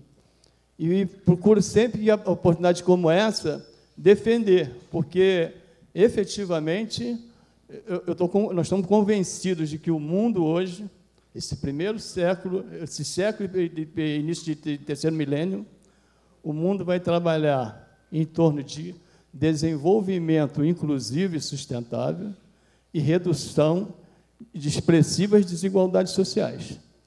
Para nós, o que nós estamos olhando é esse mundo. O Roger, ex-vale, colega meu de mercado de capitais, dizia, brincando com os jornalistas, que ele todo dia rezava pela China. A última apresentação que eu vi de Roger está dizendo que todo mundo, o, o mundo tinha que começar a rezar pela China. O BRICS foi um achado. Eu acho que o Brasil está muito bem, nós precisamos é, é, ter um pouquinho mais de, é, talvez, de vontade própria de usar todas essas expertises que o, que o Brasil tem. Eu vou depender sempre. E gostaria que vocês fizessem um comentário sobre essa forma, de como eu estou olhando o mundo e o Brasil. Obrigado pela oportunidade. Eu acho que seria justo dizer que todas as pessoas que aqui falaram compartilham do seu amor pelo Brasil e os comentários em relação à situação brasileira atual são produto precisamente de uma indignação comum que há na sociedade brasileira com a sensação de oportunidade perdida uma e outra vez. O senhor precisa levar em conta que somos uma das dez maiores economias do planeta, mas, segundo o IBGE, é, metade dos cidadãos brasileiros, ou seja, mais de 100 milhões de brasileiros, não têm acesso à água tratada. Isto é um assinte, porque há riquezas, como o senhor falou, há riquezas suficientes para que todos os brasileiros tenham acesso à água tratada. O nosso desafio aqui é poder conectar como é que a política externa, as relações exteriores do país podem ser organizadas e orientadas de modo a honrar essa promessa brasileira. O caminho é longuíssimo, porque temos muitos problemas. Foi interessante porque o senhor mencionou a Embrapa, que é uma empresa brasileira, da qual é necessário ter orgulho, sem dúvida alguma. Mas veja o senhor que curiosa a situação hoje da Embrapa em Gana. A Embrapa foi levada a Gana não porque a Embrapa quis ir para Gana, mas porque foi produto imposto de um grupo de interesse, enquistado no Estado brasileiro, que lá a levou sem condições de financiá-la, sem condições de traduzir a promessa da Embrapa em crescimento para a Gana ou crescimento para o Brasil, e aquilo lá virou uma fonte de dispêndio público que não honra aquilo, o trabalho importantíssimo que os funcionários da Embrapa vêm fazendo há mais de 40 anos. É esse o tipo de orientação, e acho que seria justo dizer que todos aqui, todas as, as apresentações aqui, foram feitas nesse espírito, num espírito de compromisso com o Brasil e de percepção de que é possível fazer muito melhor do que a gente faz. A ideia de que a gente serve, a gente, o Estado e, e a elite brasileira, que somos nós aqui, que servimos mal o país no qual estamos. Matias, quer aproveitar e fazer conclusão? Ok, então, brevissimamente, queria agradecer o SEBRE, que tomou a liderança por organizar este projeto ao longo de dois anos, a Júlia em particular, mas também toda a equipe do SEBRE, as pessoas que realmente fazem isso acontecer são a Luciana Muniz, a Renata Dalacqua, a Bárbara Brant, que está por aí. Muito obrigado a todos, é, foi fundamental é, o apoio de vocês para que a gente pudesse fazer isso. Um agradecimento à Fundação Adenauer, que encampou a ideia de explorar é, de financiar um estudo exploratório, que não é comum na vida dos financiadores apostar no escuro dessa maneira. E, finalmente, sem querer entrar na coisa politicamente correta que hoje domina boa parte do debate público, eu queria dizer o seguinte: eu trabalho é, com política externa desde a graduação, tem 20 anos que eu me dedico a isso. E este é o primeiro evento na minha vida em que tem mais mulheres do que homens apresentando. E isso eu acho é um sinal de que há esperanças. Muito obrigado.